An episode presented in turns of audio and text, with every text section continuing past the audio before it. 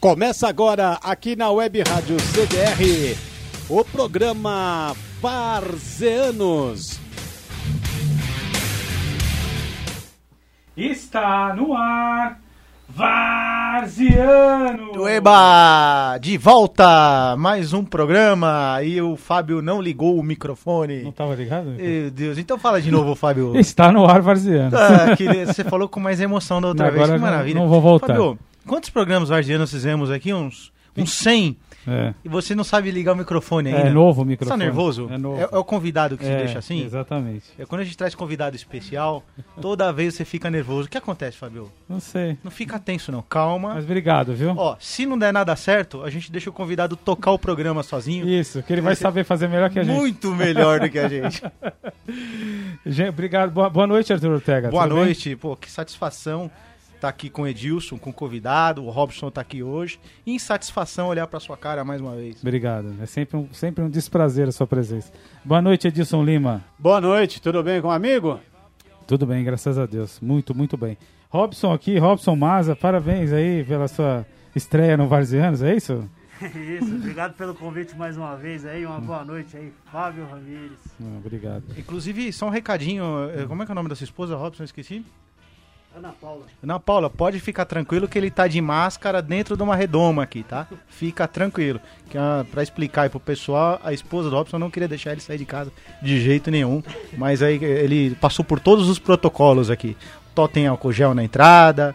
Tá... Tomou banho de álcool gel, né, Robson? Bom, e nossos convidados vão dar boa noite, depois a gente faz as apresentações, porque é um convidado super especial, o jornalista Otávio Muniz, Tata Muniz.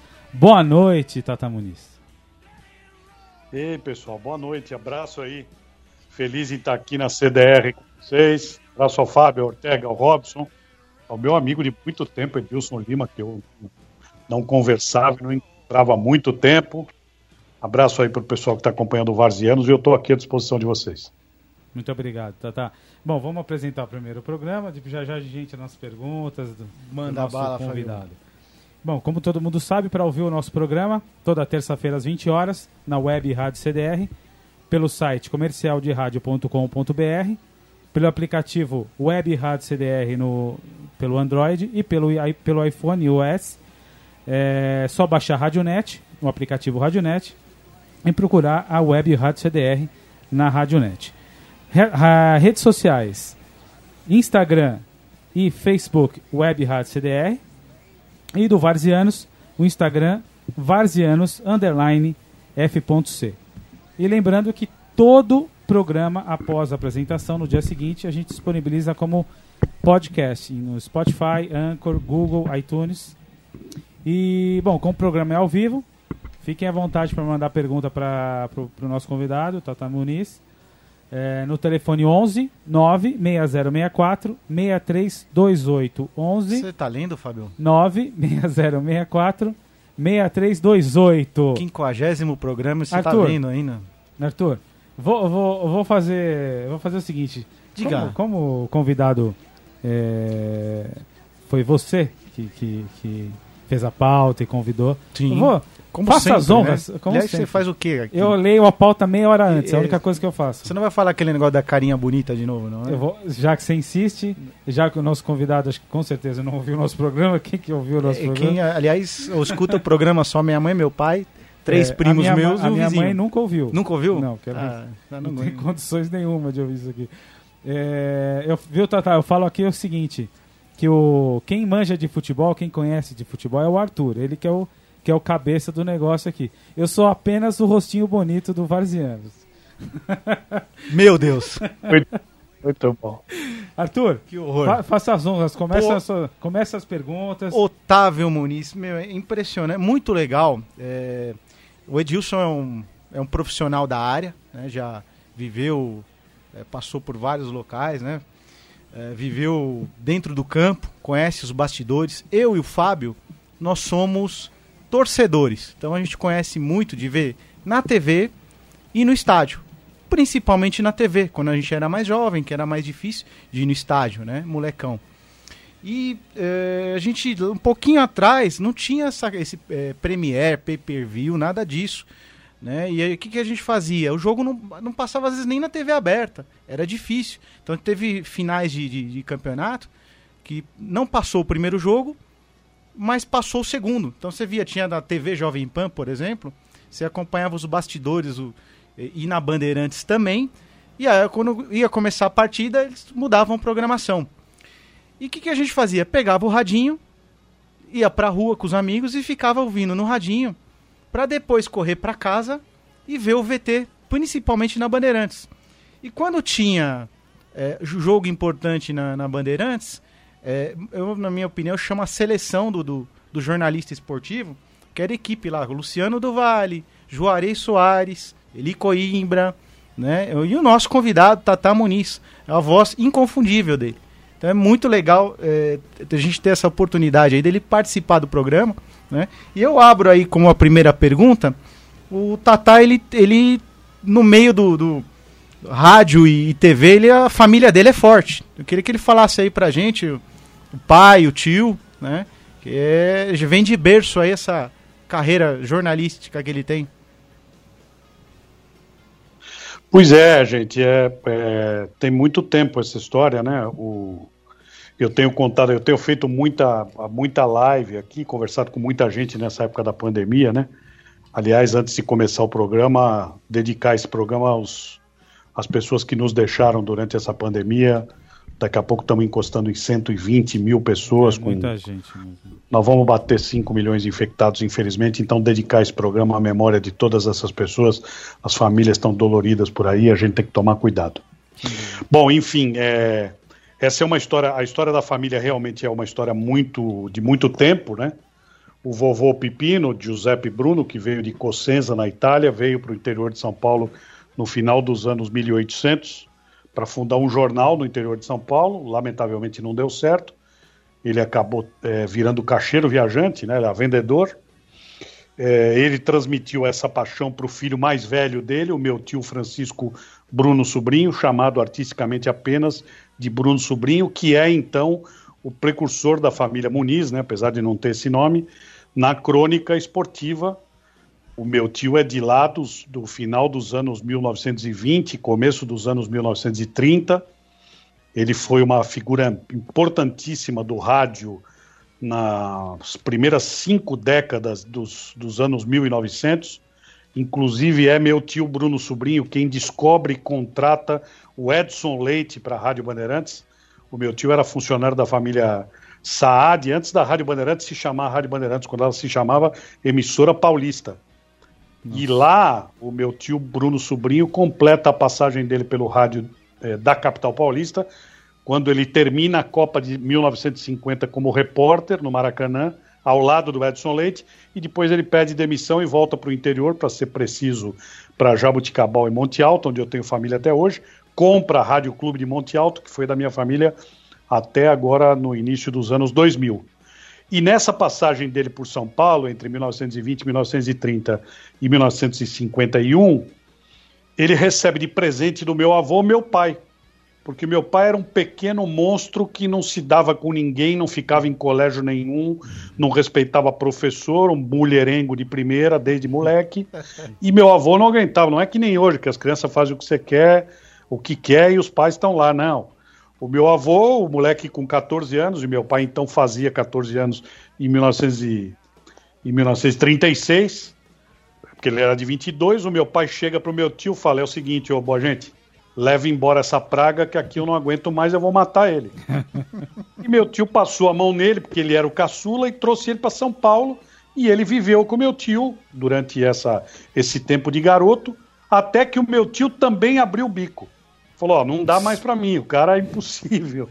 Caraca, não tem mais como tomar conta do cara. Falou, então faz o que você quiser, porra, manda ele de volta pra Itália, faz qualquer coisa aí com ele, põe ele para trabalhar no mercado, caramba.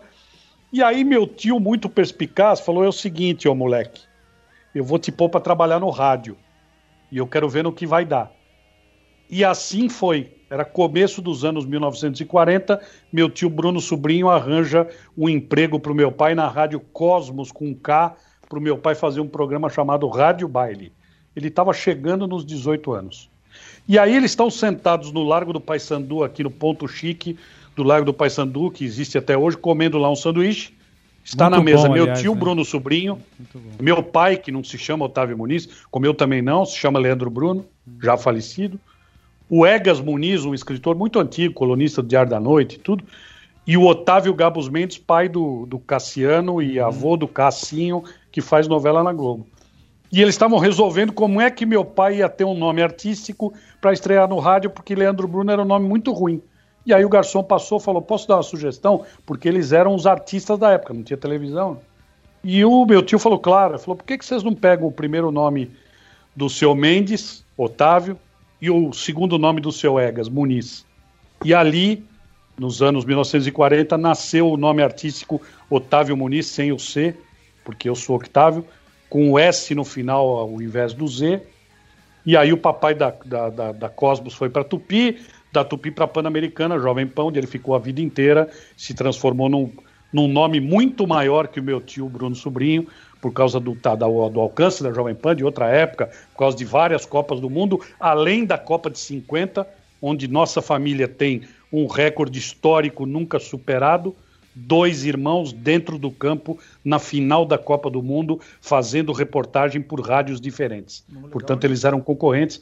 Isso é um fato inédito na história da comunicação.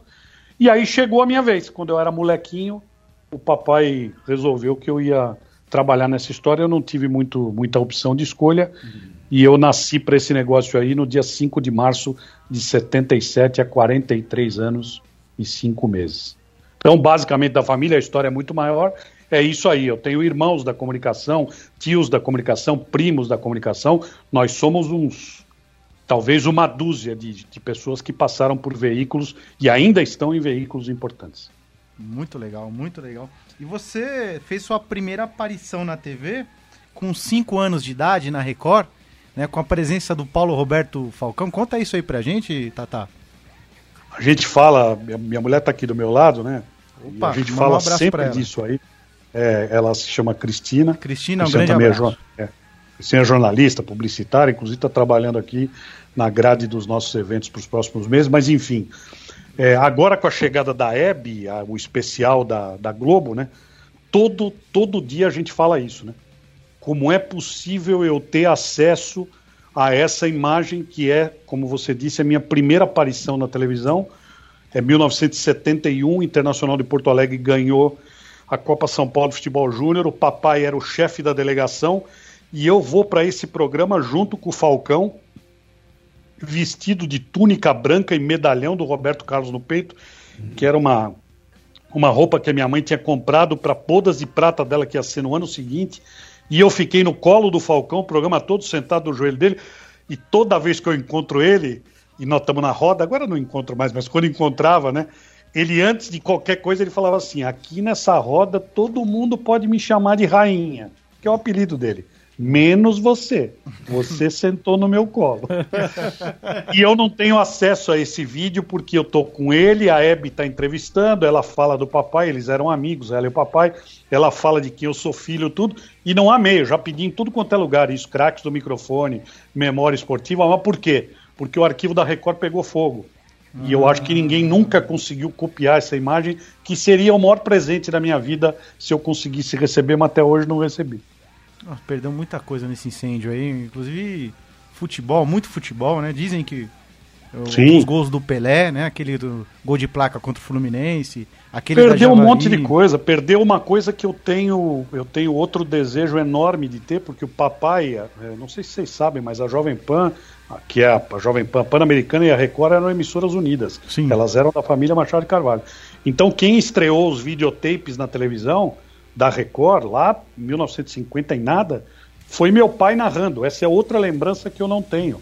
Jogos do meu pai narrando na televisão que pegou fogo no arquivo. Lamentavelmente aconteceu. Fazer o quê? Ah, É uma pena, é uma pena. Eu não sei. Uma perda é, enorme. esse gol de, de placa, por exemplo, contra, do- contra o Fluminense, eles tiraram o trecho do gol do Pelé. Tem cenas é, de outras, outras partes do jogo e não tem justo essa. Então ele Ah, é? foi, foi embora no incêndio também. Uma pena. Ô, Tata, fala pra gente da experiência da Olimpíada de 88, Copa, Copa da Itália de 90 pela, pela Rádio Bandeirantes. Deve ter sido bem especial. Pois é, Fabio, tem, tem pouca gente que sabe, as pessoas acham que eu cheguei na Bandeirantes para televisão, e eu não cheguei, né? Eu cheguei na empresa Rádio e Televisão Bandeirantes para a Rádio Bandeirantes. Eu era da Gazeta, da equipe do Pedro Luiz, que era uma equipe fantástica, né? Sim. Luiz Roberto Demúcio, Vanderlei Ribeiro, Antônio Sola, que já nos deixou, Wellington Sintra igualmente, eu, Pascoal, depois veio o Calil, que era mais menino. Oswaldo Pascoal? Da Oswaldo Pascoal, ah. era meu companheiro, Luiz Carlos Grey. E aquela equipe da Gazeta era o time de júnior. Imagina uma equipe júnior bem afinada de Sim. futebol, vai tirando um, vai tirando outro, vai saindo todo mundo. E eu de lá saí para a Rádio Bandeirantes em abril de 1987. Foi o Darcy Reis que me contratou. O meu pai já tinha morrido. Mal sabia eu que ele já tinha deixado tudo acertado com o Darcy Reis para minha contratação. Caramba. Eu cheguei, é, eu cheguei na Rádio Bandeirantes em 87. Quando eu abri a porta para entrar na primeira reunião que eu olhei os caras do Scratch do rádio, calcule como é que ficou, né? Não passou nem vento. Imagina. Porra, olho vivo. Opa. Já foi, já tá no andar de cima sim, que Deus sim. não tem. Fiore, Enio Rodrigues, Borg Júnior, Paulo Edson, Pô, só tinha monstro. É. Falei, caramba, como é que eu vou trabalhar aqui? E aí eu me destaquei, porque eu era o único da equipe, e os, os repórteres tinham todos alguma idade já, ou muita idade. Eu me destaquei por falar uma, uma língua estrangeira. eu sou proficiente em espanhol. Espanhol? E aí, é, espanhol. Eu ia, falar, e aí, eu ia perguntar se era italiano, mas é espanhol. Não, não, italiano eu arranho, mas proficiência mesmo é, espanhol. espanhol, entendi.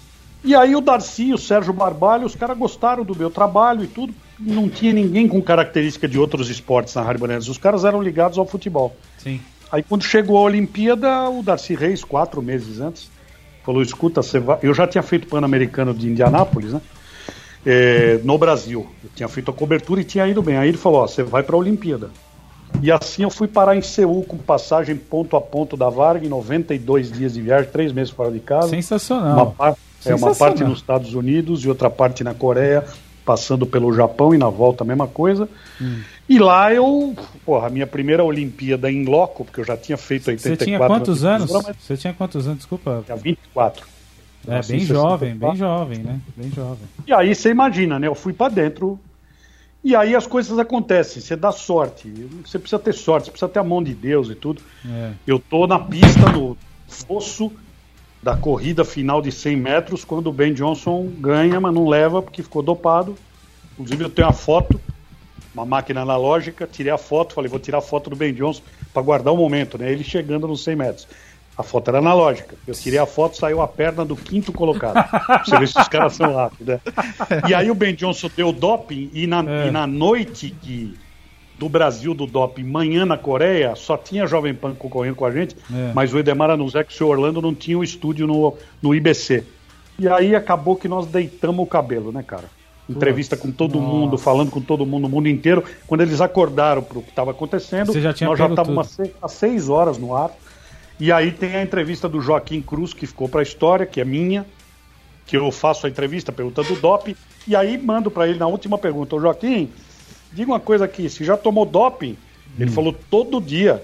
Meu doping é arroz com feijão. Olha só, Isso aí foi parar no Jornal da Tarde e tudo. Então a Olimpíada foi muito legal. A Copa foi uma consequência, né? 89 eu faço a Copa América em Goiânia, acompanhando a Argentina, matéria com Maradona, Maradona. quando eu virei amigo do Maradona lá. E aí em 90 eu vou para a Copa da Itália para cobrir as seleções estrangeiras. Fui bem, graças a Deus fui bem, tive oportunidade dos empregadores e aí em 90 eu deixo a Rádio Bandeirantes para então ir para televisão. Mas sensacional, né? É, só, só é porque eu, eu, o assunto Olimpíada me, me, interessa bastante. Eu gosto muito de, de assistir a Olimpíada. Né? Você cobriu vários esportes lá simultâneo? Foi uma cobertura é, uma, geral, é uma parte zona, dos assim? esportes feito dos estúdios em forma de voice over, né? Você recebia a imagem na televisão e colocava hum. a voz por cima.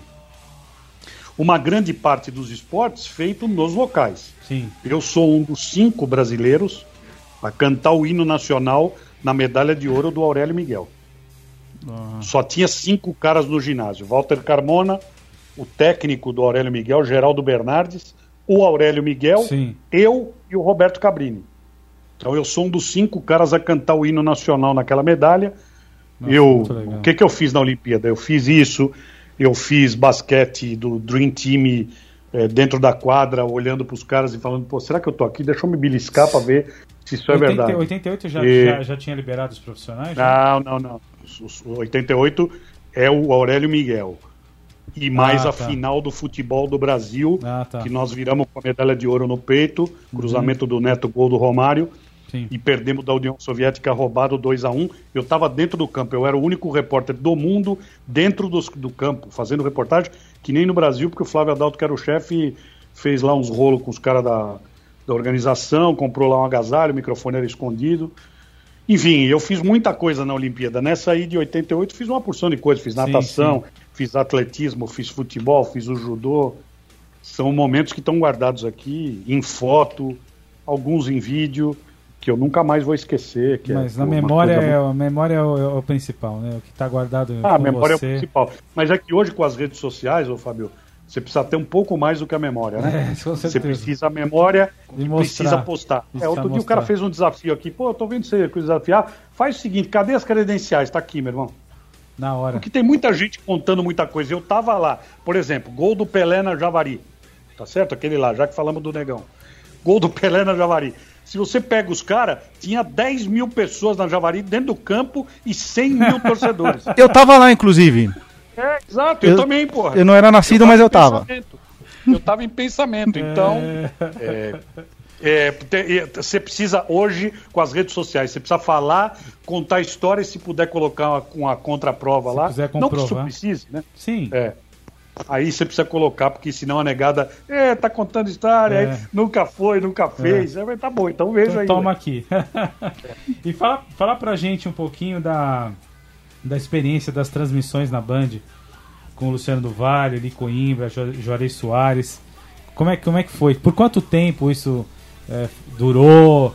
Como é que. como- conta época pra áurea, né? É, Época porque áurea. Era, era demais, né? A audiência da Band lá em cima. época que futebol era futebol mesmo. Exato. Né? Inclusive, é, faço até um, um adendo aí, o, reprisou recentemente com Sim. a participação do Tata Muniz né, na, na Bandeirantes, a final do Campeonato Paulista de 1992, São Isso. Paulo 2, Palmeiras 1, né, estádio cheio, né, fazer até algumas observações. Começo da. Parmalat. Foi o começo, Começo da Parmalat. Parmalat. Os Dois times gigantes jogando. com O Palmeiras já tinha Evaí, alguns, alguns, tinha né? César Tinha Sampaio, tinha Zinho. Já era um time forte. O São Paulo com aquela seleção tinha acabado de voltar do Mundial, Foi. né, de 92.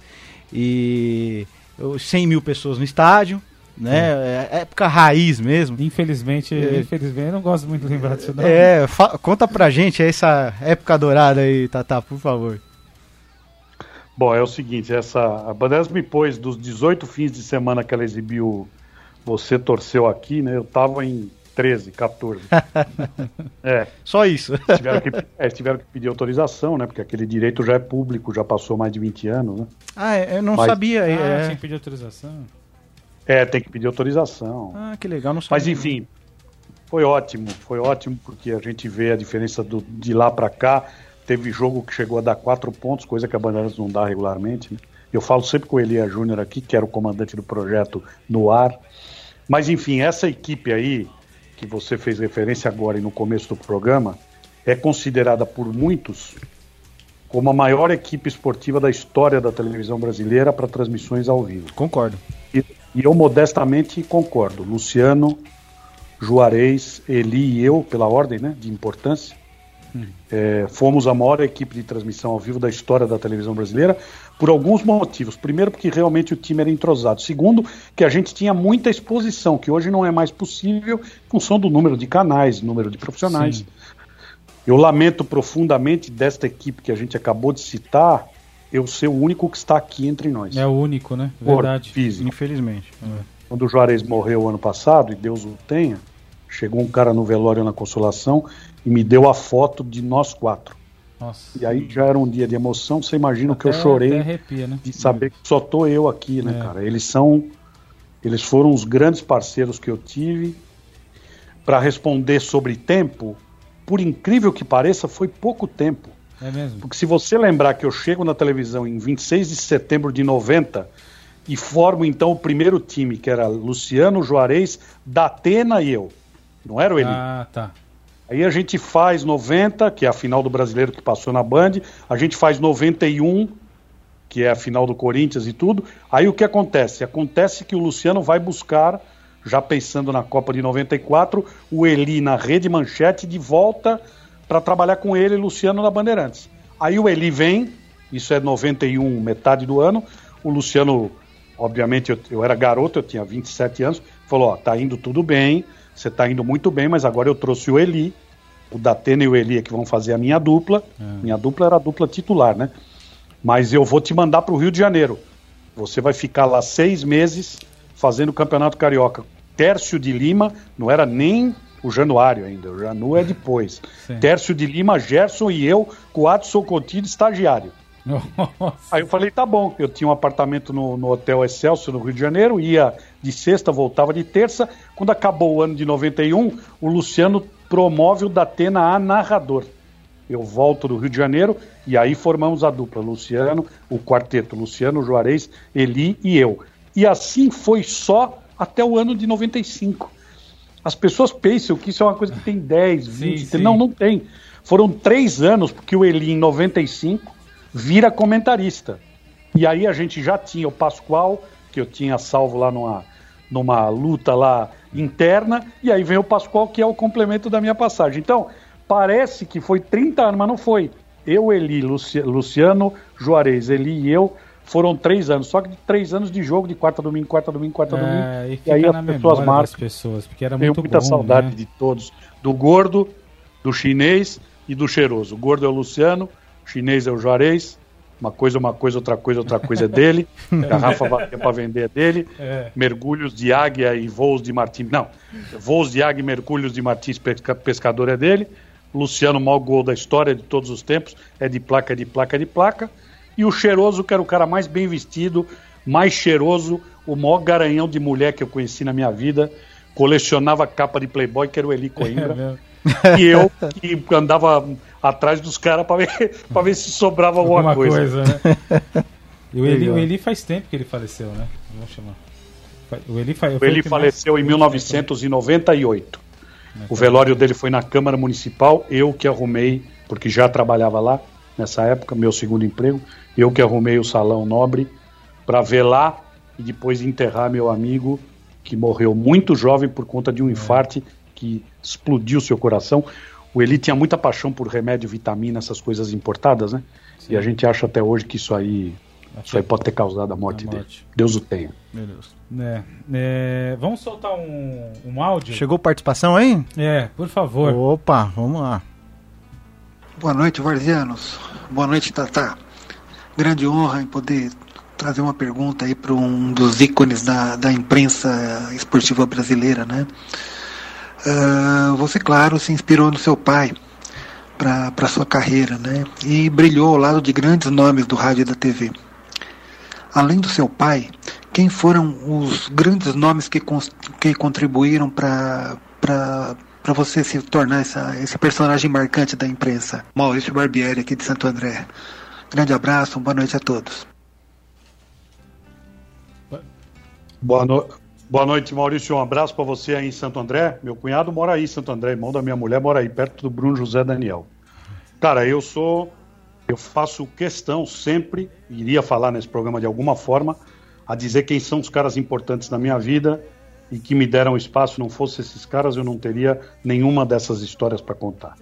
Então, o chavão é agradecimento enorme a Deus. Eu sou católico, então Deus é o pai de todos nós, é o cara que põe a mão em cima de você e se ele coloca a mão, vai em frente. Ao papai, que foi o cara que me iniciou nessa história com a minha mãe, com os meus irmãos.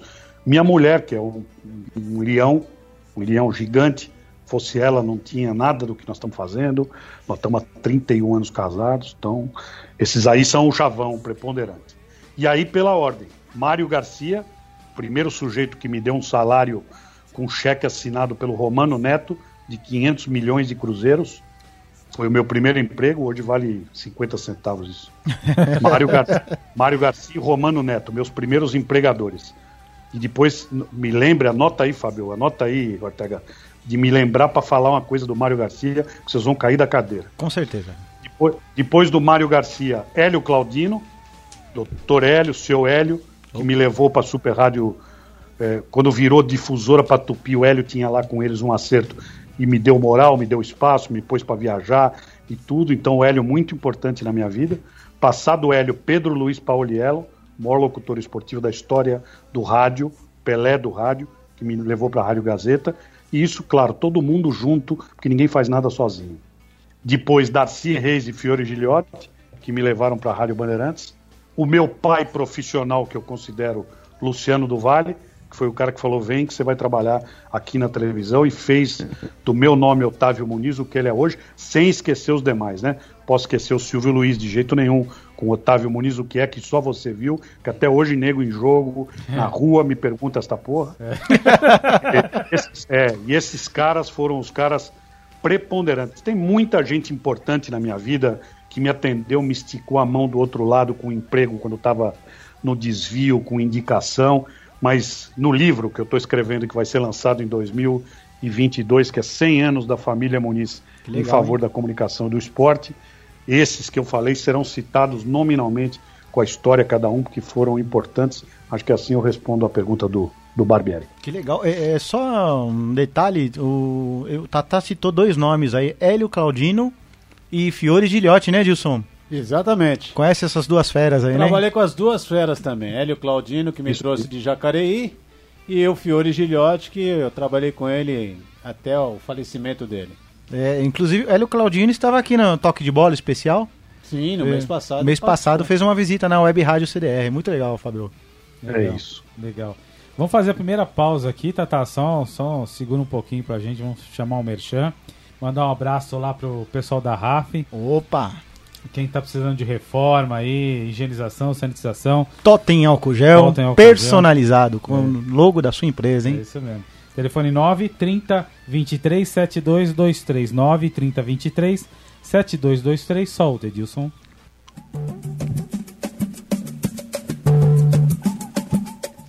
Programa Samba no Pedaço, todos os domingos às 13 horas, aqui na Web Rádio CDR. Samba de raiz você vai curtir aqui no Samba no Pedaço da Web Rádio CDR.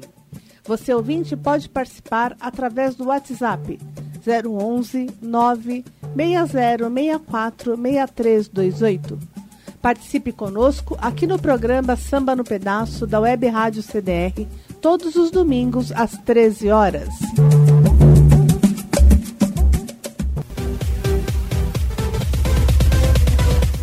Estampas para camisetas, material esportivo, sublimação e silk screen. Ligue para Luiz Carlos, telefone 011 99600 8637. Se você está precisando de estampas para camisetas, material esportivo, sublimação, silk screen, gravação de tela, é só ligar para o Luiz Carlos telefone 011 99600 8637. Luiz Carlos.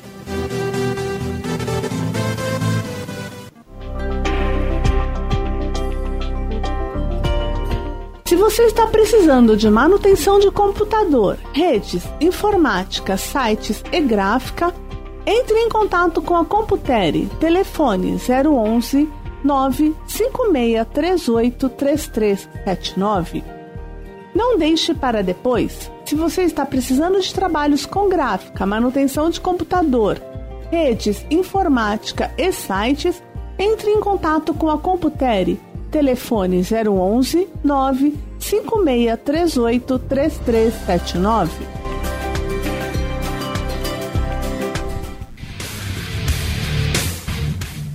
Voltamos a apresentar aqui na Web Rádio CDR o programa Varzeanos.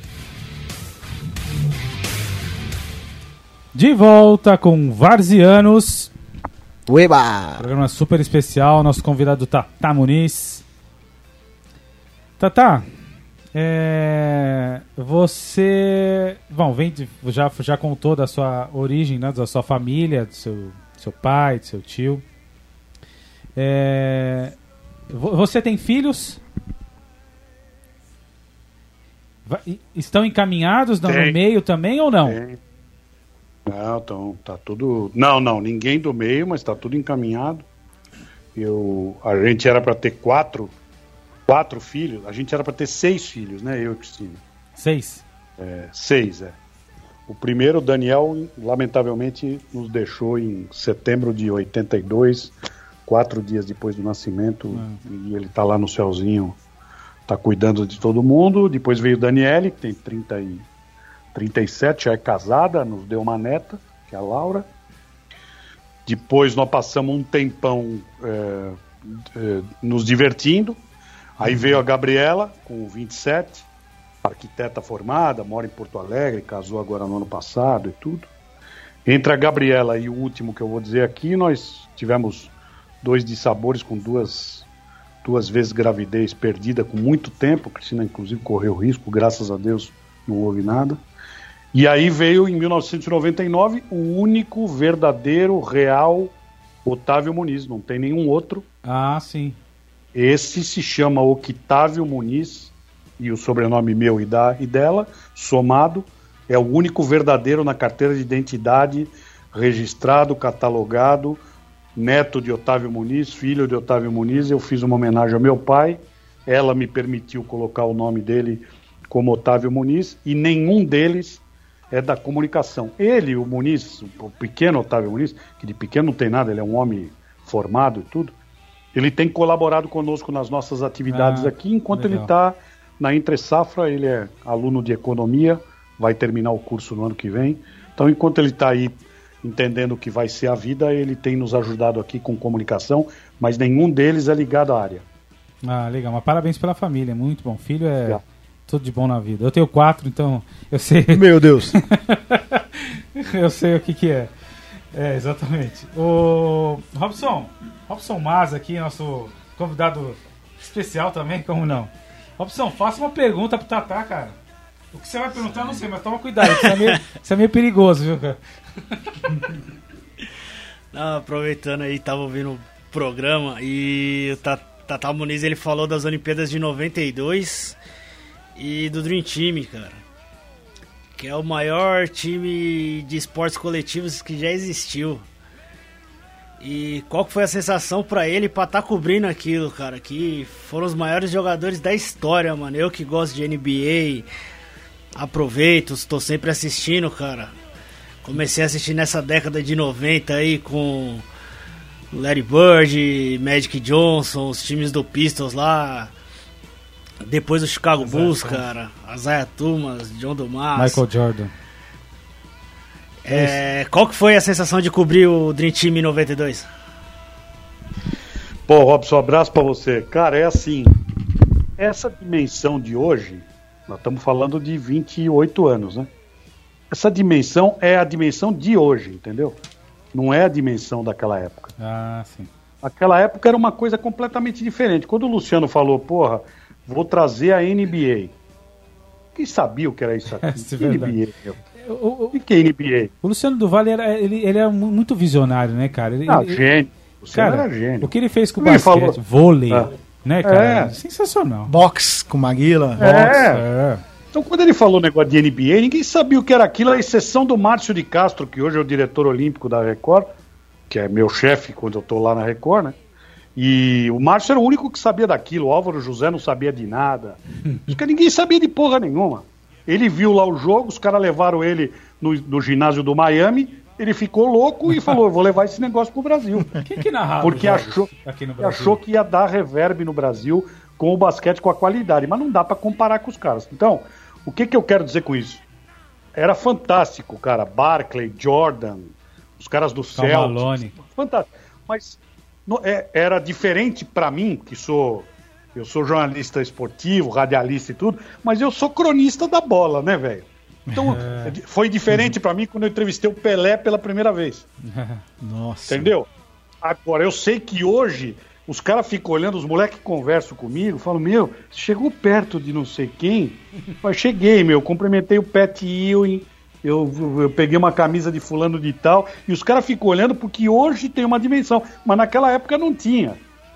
E a gente é país do futebol. Então, quando você está diante do cara, fala, ó, vocês são muito bom, Vocês devem ser muito bom, mas nós somos do país do Pelé. Então fica na sua aí, porque, porque aqui é um negócio diferente. Então era outra dimensão, mas foi uma sensação absolutamente mágica, mágica. E não é só com esses caras, não. Imagina você esticar o gravador para entrevistar a Gabriela Sabatini, por exemplo. Muito legal. Porra, minha mão tremia, cara. Você imagina aquela deusa, ícone do esporte mundial, você fala, porra, peraí, eu tô diante da Gabriela Sabatini. Mas hoje a coisa é o Ayrton Senna. Os caras falam, você entrevistou o Ayrton Senna? Ah, entrevistei o Ayrton Senna 40 vezes. Que ele não ia comer os cornos, ele não gostava da Bandeirantes. O maior de todos. Não, não fala, não fala Aí, assim aí o Arthur cai da cadeira aqui. né? Hoje, hoje é outra dimensão, gente. O Arthur é Desculpa. apaixonado pelo Ayrton Senna. É o maior de todos, né? Impressionante. Ô, Tatá, ó, Tatá Muniz, tô me sentindo o Luciano do Vale. Vou chamar o Tatá Muniz aqui. O que você tá vendo aí no, no campo, Tatá Muniz? Óbvio que não era assim, né? O Edilson deve, vai dar uma pedrada em mim aqui. Ô, ô Tatá, mas hoje, assim, nós somos críticos, eu, Fábio, do futebol atual, de todos, de todos os setores. É narração, é a transmissão, é jogador que não, não promove mais jogo, é torcida, é que não pode levar bandeira, que não pode fazer. É tudo uma frescura. Essa é a grande verdade. Essa é a minha opinião de ouvinte, tá? De, de, de acompanhar os jogos. E, assim, eles não fazem nada diferenciado, é tudo a mesmice, né? E eu vou citar, eu gostaria que você falasse da, dessa situação, que foi um, abrindo a transmissão, é, Corinthians e Palmeiras de 93, infelizmente, esse jogo não deveria acontecer, né? Chupa, Ma- Arthur. Mas tá lá, chama o Tata Muniz e tá o pessoal, a equipe da Bandeirantes, com a camisa metade do Palmeiras e metade do Corinthians. Sensacional aquilo. Conta pra gente e finaliza aí. Cadê a camisa? Ó, então, é, então é assim, é, primeira parte da sua pergunta. As coisas mudaram completamente, né?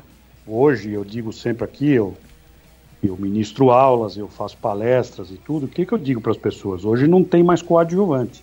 Ninguém admite mais ser coadjuvante. Todo mundo quer ser personagem principal hoje. Isso é a natureza do que aconteceu no mundo em função deste aparelho pelo qual eu estou conversando com vocês e vocês comigo, seja o aparelho ou a tecnologia, o smartphone, a banda larga, colocou todo mundo no protagonismo em qualquer parte do mundo a qualquer hora. Então as coisas mudaram. Em relação ao futebol de hoje, comparar com o passado, não há, não há parâmetro de comparação em função também da tecnologia, da preparação física, da fisiologia, dos scouts. Não tem nada a ver. Perdemos qualidade técnica?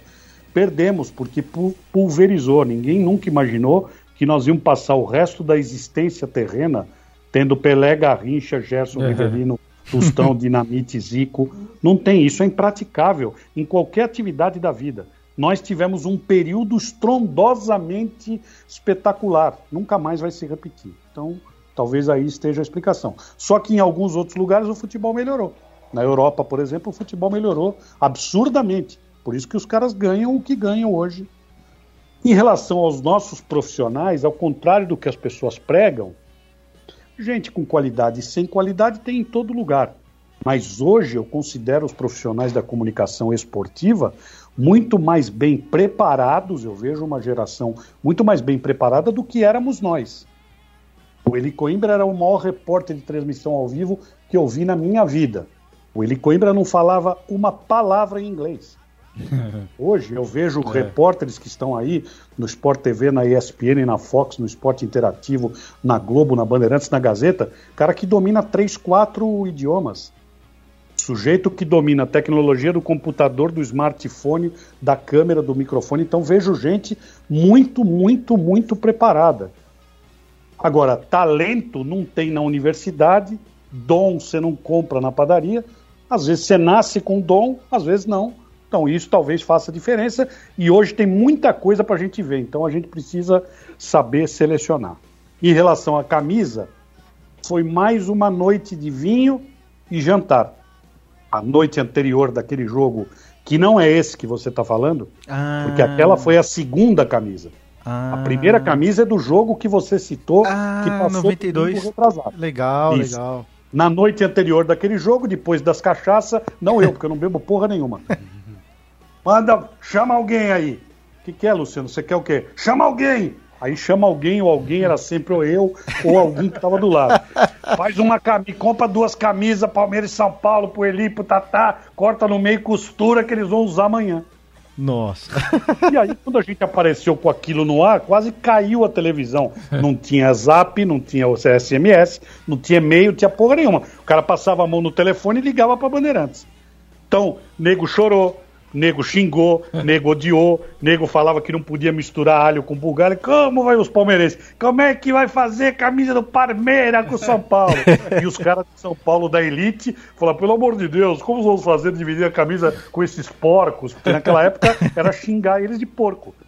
E eu não sei onde está a camisa. Eu certamente, como bem burro que eu sou, eu, de- eu dei a camisa de 92 São Paulo e Palmeiras, que hoje seria uma raridade, Raridade. eu venderia pelo que eu quisesse. É verdade. E também dei a camisa de 93 Corinthians e Palmeiras. E não adianta eu ir pegar uma camisa velha Ah, e não. costurar, porque não é a mesma coisa.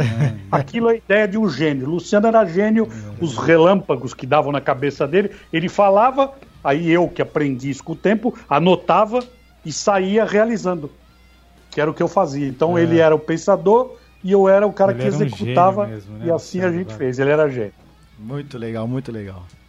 Ô, Tata, fala pra gente do, do troféu da CESP que você ganhou como melhor repórter Então, esportivo do ano de 95, não é isso? É, eu ganhei alguns, né? O de 95 talvez seja o mais marcante por conta de ter o vídeo da festa, Ah, que eu publiquei outro dia no meu IGTV. Tá lá o vídeo inteirinho da festa. Meu irmão que me presenteou, Bruno Filho. Só deixa eu fazer um parênteses aqui. Bruno Filho, meu irmão que está nos acompanhando, é o maior âncora de rádio da Paraíba, reside em João Pessoa, é âncora da CBN local, é o maior nome do jornalismo paraibano, Ah, está lá faz 10 anos. Bruno Filho filmou aquilo, eu coloquei. Então aquilo ficou mais marcado do que os outros, porque naquela festa da CESP, o Edilson tava, Tava. teve uma porção de coisa, que é o Galvão e o Milton Neves sentarem na minha mesa e estarem juntos. Hoje, dois caras que são praticamente inacessíveis. Isto que, tá, que o Edilson está colocando para eu ver aqui é. ele me sacaneando, me chamando de bully por causa do nariz e das orelhas. Não fui eu não, hein? Tira eu É, fora a dessa gente- daí. a gente- é, foi, foi o Ortega que tá rindo. É a gente viajando para França para fazer pela primeira vez um jogo da Crônica Esportiva Internacional, jogo que não acabou, eu ia entrar no jogo, eu fui daqui na França, não pus o pé na bola. o Bianconi e o Valmir Jorge bateu em todo mundo e o jogo acabou. Mas enfim, os troféus da CESP sempre foram muito reconhecidos. De uns, de uns tempos a essa parte, eu não faço mais nenhuma referência à associação, espero que ela volte a ter a importância que ela tinha na minha época e na época em que meu pai fundou a CESP. Pouca gente sabe, mas meu pai, em 1941, era um dos fundadores da CESP, com a carteira 030, e por respeito a ele, repito, de uns tempos a essa parte, eu não tenho nenhum comentário a expressar, mas tenho muita saudade do troféu Ford CESP que eu ganhei. Era uma festa muito prestigiada. Eu sonho para que um dia ela volte a ter esse prestígio. É, a CESP antigamente tinha um prestígio legal, a, a turma curtia muito a CESP. Nós fomos viajar exatamente para a França pela CESP, era o, o Marinho, que era o presidente na época, né, Tata, em 98. E nós tivemos esse prazer. Só dentro disso daí, já que você tocou nesse assunto que o Arthur eh, colocou a foto, é, é, é, me lembra muito bem a, a- quando nós conversávamos no ônibus, né? que Nós fomos com uma delegação pra França e o Tatá contando as histórias. Eu sentado ao lado dele, é, que eu viajei o mundo, que eu fui pra lá, eu fui pra cá, fui pra aquilo, e tal, isso, aquilo outro. E são histórias legais pra gente saber e conhecer. E, e- eu, na época, ainda era novo, tudo, na- na- nessa parte, e eu aprendi muitas coisas com ele. Mas eu tive a cara de pau de virar e falar pra ele uma hora. Eu falei, ah, tá, tá, só que tem um detalhe. Você viajou o mundo fazendo o quê? Trabalhando pra caramba. Você se lembra disso que eu falei? Hoje você está viajando pra jogar bola. Você foi atrás de jogador. Hoje o jogador é você. Lembra disso, Tata? Sim, sem dúvida que me lembro. Sem dúvida que me lembro. Aquela foi uma viagem pródiga, né? Porque eu completei 40 anos de idade, pagos pela CESP, no Batomushi, no Rio Sena, num jantar que a CESP me ofereceu. Ganhei uma gravata da, da delegação, que eu tenho até hoje, uma gravata Hermê, que deve custar uma fortuna Uau. hoje, ela está guardada aqui, eu ainda É, carinha. Foi uma viagem sensacional. O Edilson Lima era lateral direito daquele time, que começava com Márcio de Castro, tinha o Edilson Lima, tinha o Rade do Diário do Grande ABC, que era o nosso capitão, tinha o Luiz Rosa de quarto zagueiro, Alexandre Barros, aquela porcaria de lateral esquerdo, meu amigo. Aí o meio de campo era o Pablo, muito bom de bola, e o Marcelo Bianconi, craque de bola. E na frente tinha uma porção de gente, inclusive o Caju, inclusive o Rodrigo Bueno, Bubu da Fox. E, é, e eu ia entrar no jogo, acho que 20 do segundo tempo, quando quebrou o pau, o jogo acabou. Quebrou por minha causa, né? aí, Quebrou por Como é minha é? causa. Pegaram minha perna, que quase que me arrebentaram. Aí o Valmir Jorge não se aguentou. O Almir foi Jorge bateu em todo mundo. Bateu em todo mundo. Nunca vi aquilo. Você só via um negócio voando no campo e os caras da França caindo. Foi no campo de Oswald de la Ferrière, onde o Brasil viria a treinar em 1980, 1998, na Copa do Mundo. E aí o legal dessa história, outro dia eu mandei pra ele. É que hoje ele é um dos maiores apresentadores esportivos da televisão brasileira, mas ele era meu paga-pau. Ele ficava ouvindo a história, que é o André Rizek. Eu mandei a foto pra ele. Ele Mandou. estava nessa delegação, ele era banco, não, o André não jogava nada, como não joga nada de bola. Ele joga bem futebol americano, futebol não sabia de nada. Mas como ele era de um jornal importante, tinha que misturar a delegação, e ele ficou nesse ônibus aí que o Edilson fala. Também tem o filme no meu IGVT, pena que quebrou a máquina, tem três minutos de filme. E o André Rizek era paga-pau nessa viagem aí. Eu tinha mesmo muita história para contar, eu adoro contar história, e conto porque eu vivi a história, né, cara? Então, Isso que era legal. Isso daí foi muito legal mesmo. Ô, Edição, solta mais um, mais um, um ouvinte, um participante aí, por favor. Boa noite, amigos do programa Varziano. Fabinho, Arthur, e uma boa noite todo especial para o nosso convidado Tata Muniz. Um abraço de esquerdinha a todos vocês e a todos os ouvintes. Como é que tá, Tata? Tudo bem? É, eu conheço alguns amigos, tenho, aliás, na verdade, alguns amigos da imprensa, Tata, que sempre falam bem de você, né? Em especial o Oswaldo Pascoal, né? E também conheço o Flávio Adalto e alguns outros se- setoristas de clubes, né? Eu trabalhei muito tempo em futebol, que eu não me recordo agora. Queria fazer duas perguntas para você, Tata. É a primeira, você trabalhou como setorista, né, em alguns clubes, ou fez reportagem em vários. Queria saber qual clube que melhor trata a imprensa? Tem algum que se destaca em especial? E a outra pergunta, você já é um jornalista experiente, né? E gostaria de saber como é que vocês lidam com as notícias, né? Que geralmente vocês vasculham, tem seus contatos, suas fontes, né? Mas quando vocês sabem que uma notícia, por exemplo, de uma contratação é verdadeira, e quando é aquela notícia que os empresários estão jogando no ar para valorizar algum jogador dele. Um abraço, um ótimo programa. Espero que todos estejam bem se cuidando dessa pandemia. Abraço. Obrigado ao Esquerdinha. Eu conheço alguns esquerdinhas, né? Não sei, não sei se é algum deles. Não, esse, da- esse daí ele é da portuguesa, mas ele era preparador físico já na época de 98 até 2001, se não me falha a memória. Não, Aí não é minha época, eu ia lembrar do Esquerdinha da Portuguesa, ponto esquerda, meu amigo, e ia lembrar do Esquerdinha, que era amigo do Mário Sérgio, da churrascaria ali na Rebouças, e a voz é muito parecida. Mas enfim, um abraço para ele de qualquer forma. Olha, na minha época, o clube que melhor tratava, inclusive por conta do dinheiro, os setoristas, era o Palmeiras por causa da Parmalat. Eu, inclusive, fui um dos convidados em 1993 pela Parmalat a ir fazer com o Palmeiras uma excursão na Europa de 30, 40 dias. E a Parmalat é que nos convidava. Então, Na indiscutivelmente, é, viagem oficial do Palmeiras, amistosos e tudo. Inclusive, num desses amistosos, eu transmito a briga Luxemburgo-Tele em Cádiz, na beira do gramado, com um telefone de fio. Aquela briga que o Luxemburgo xingou o Tele, a primeira de todos, fui eu que transmiti aquilo para o Brasil. Então, o Palmeiras, indiscutivelmente, sempre foi o que nos tratou, pelo menos a mim, melhor. É, com as notícias, eu nunca tive problema com isso, cara. Primeiro que eu não era, eu não, eu não ficava enchendo o saco de fuçar notícia, porque o meu negócio era transmissão ao vivo. Então eu não era cara de matéria, de ficar procurando furo. Nunca fiz isso na vida. Respeito quem faz, não era o meu tipo. Dei alguns furos na vida, não o meu, obviamente, mas, é, mas é, alguns importantes, como, por exemplo, o furo do Maradona na Copa de 94 é meu, por isso eu ganhei esse troféu que vocês falaram no ano seguinte. É, o que eu tinha para comigo de meta, de meta não, de objetivo também não é de objetivo, era de parâmetro, é o seguinte: contou para mim, eu conto. Não conta nada para mim. Não quer que a notícia saia, não quer que o jogador não seja contratado, quer esconder a contratação, não me fala. Falou para mim, eu mando para frente. Muitas vezes eu caí do cavalo, era coisa de armação, de notícia que chegava para valorizar o cara. Mas isso faz parte do negócio.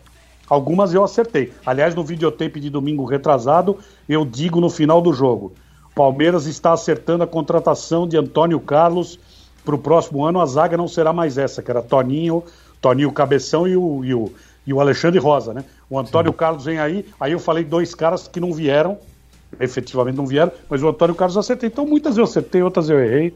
Mas isso aí faz parte do trabalho. O nosso amigo Fábio Ramires aqui, Tata, ele é muito bem informado, né? Inclusive ele deu Neymar no Real Madrid em janeiro. Deve estar tá chegando. Às vezes parou, né? O aeroporto, essas coisas, né? Ele falou que o Cavani vinha pro Corinthians também. Essa é do Corinthians, essa é do Corinthians. Imagina o Cavani. Eu queria no Corinthians Ibrahimovic, cara. Acho que ele se viesse encerrar a carreira aqui, ele ia entrar para a galeria dos 10 maiores jogadores da história do Corinthians. Ah, então vamos falar no, no, Messi hoje, né? No Corinthians. Eu acho que não cabe.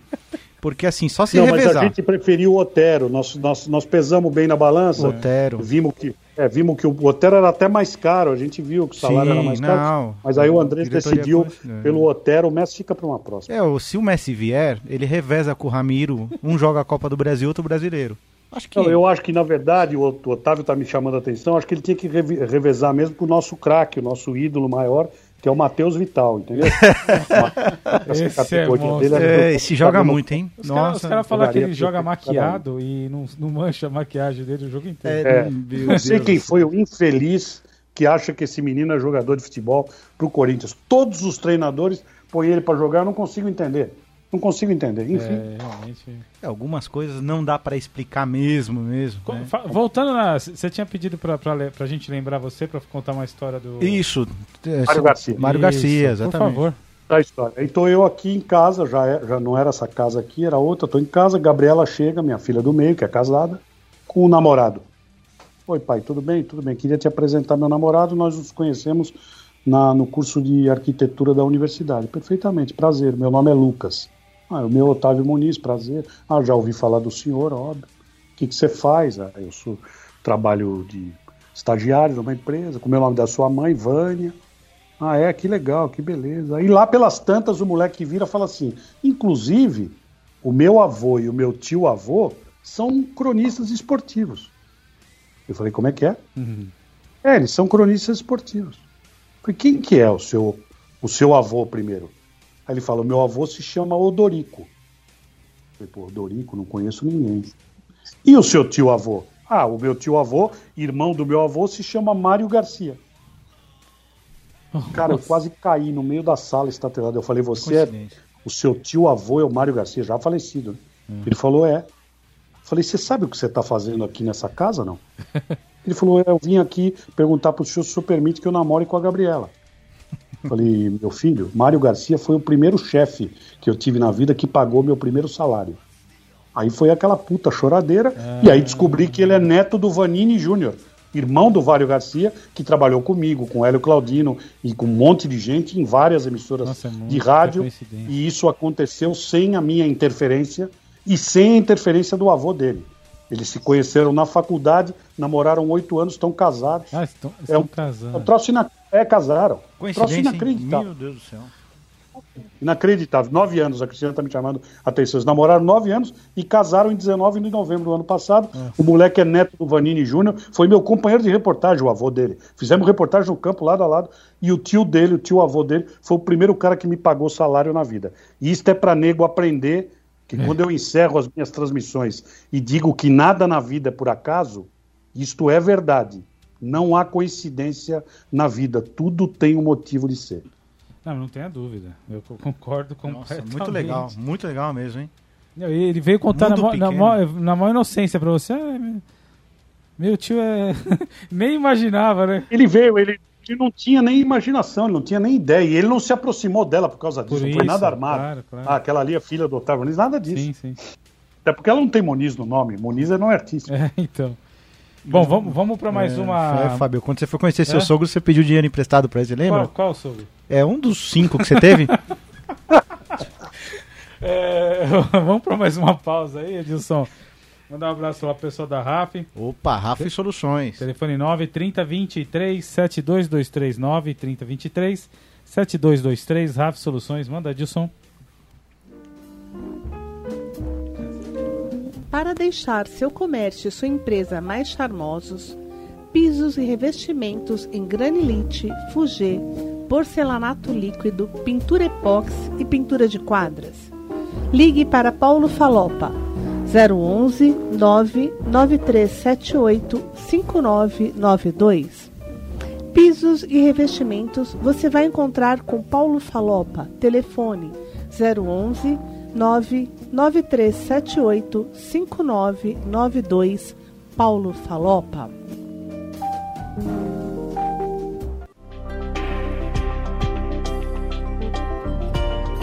Se você está precisando de manutenção de computador, redes, informática, sites e gráfica, entre em contato com a Computere. Telefone 011 95638 3379. Não deixe para depois. Se você está precisando de trabalhos com gráfica, manutenção de computador, redes, informática e sites, entre em contato com a Computere. Telefone 011 95638 3379.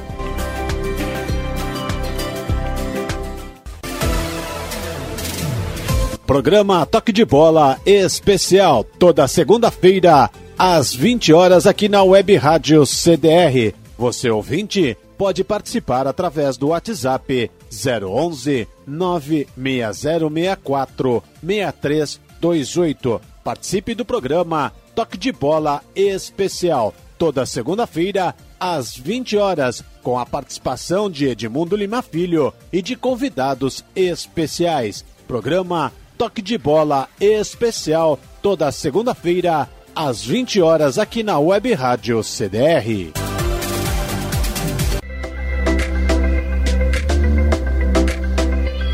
Momento do futebol da Várzea com Cléuber Ricardo.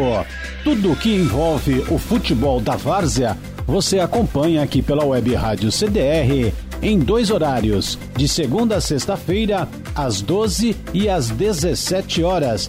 Participe aqui conosco do Momento do Futebol da Várzea. Mande as suas informações para o telefone 011 96064 6328.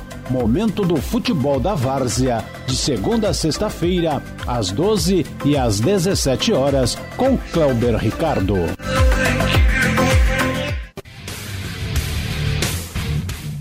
Voltamos a apresentar aqui na Web Rádio CDR o programa Varzeanos. De volta com Varzianos. De volta. Ô, Tata, você tem mais uns minutinhos pra gente aí? Muito bom, hein? Muito Claro, bom. meu amigo. À disposição. Maravilha, maravilha.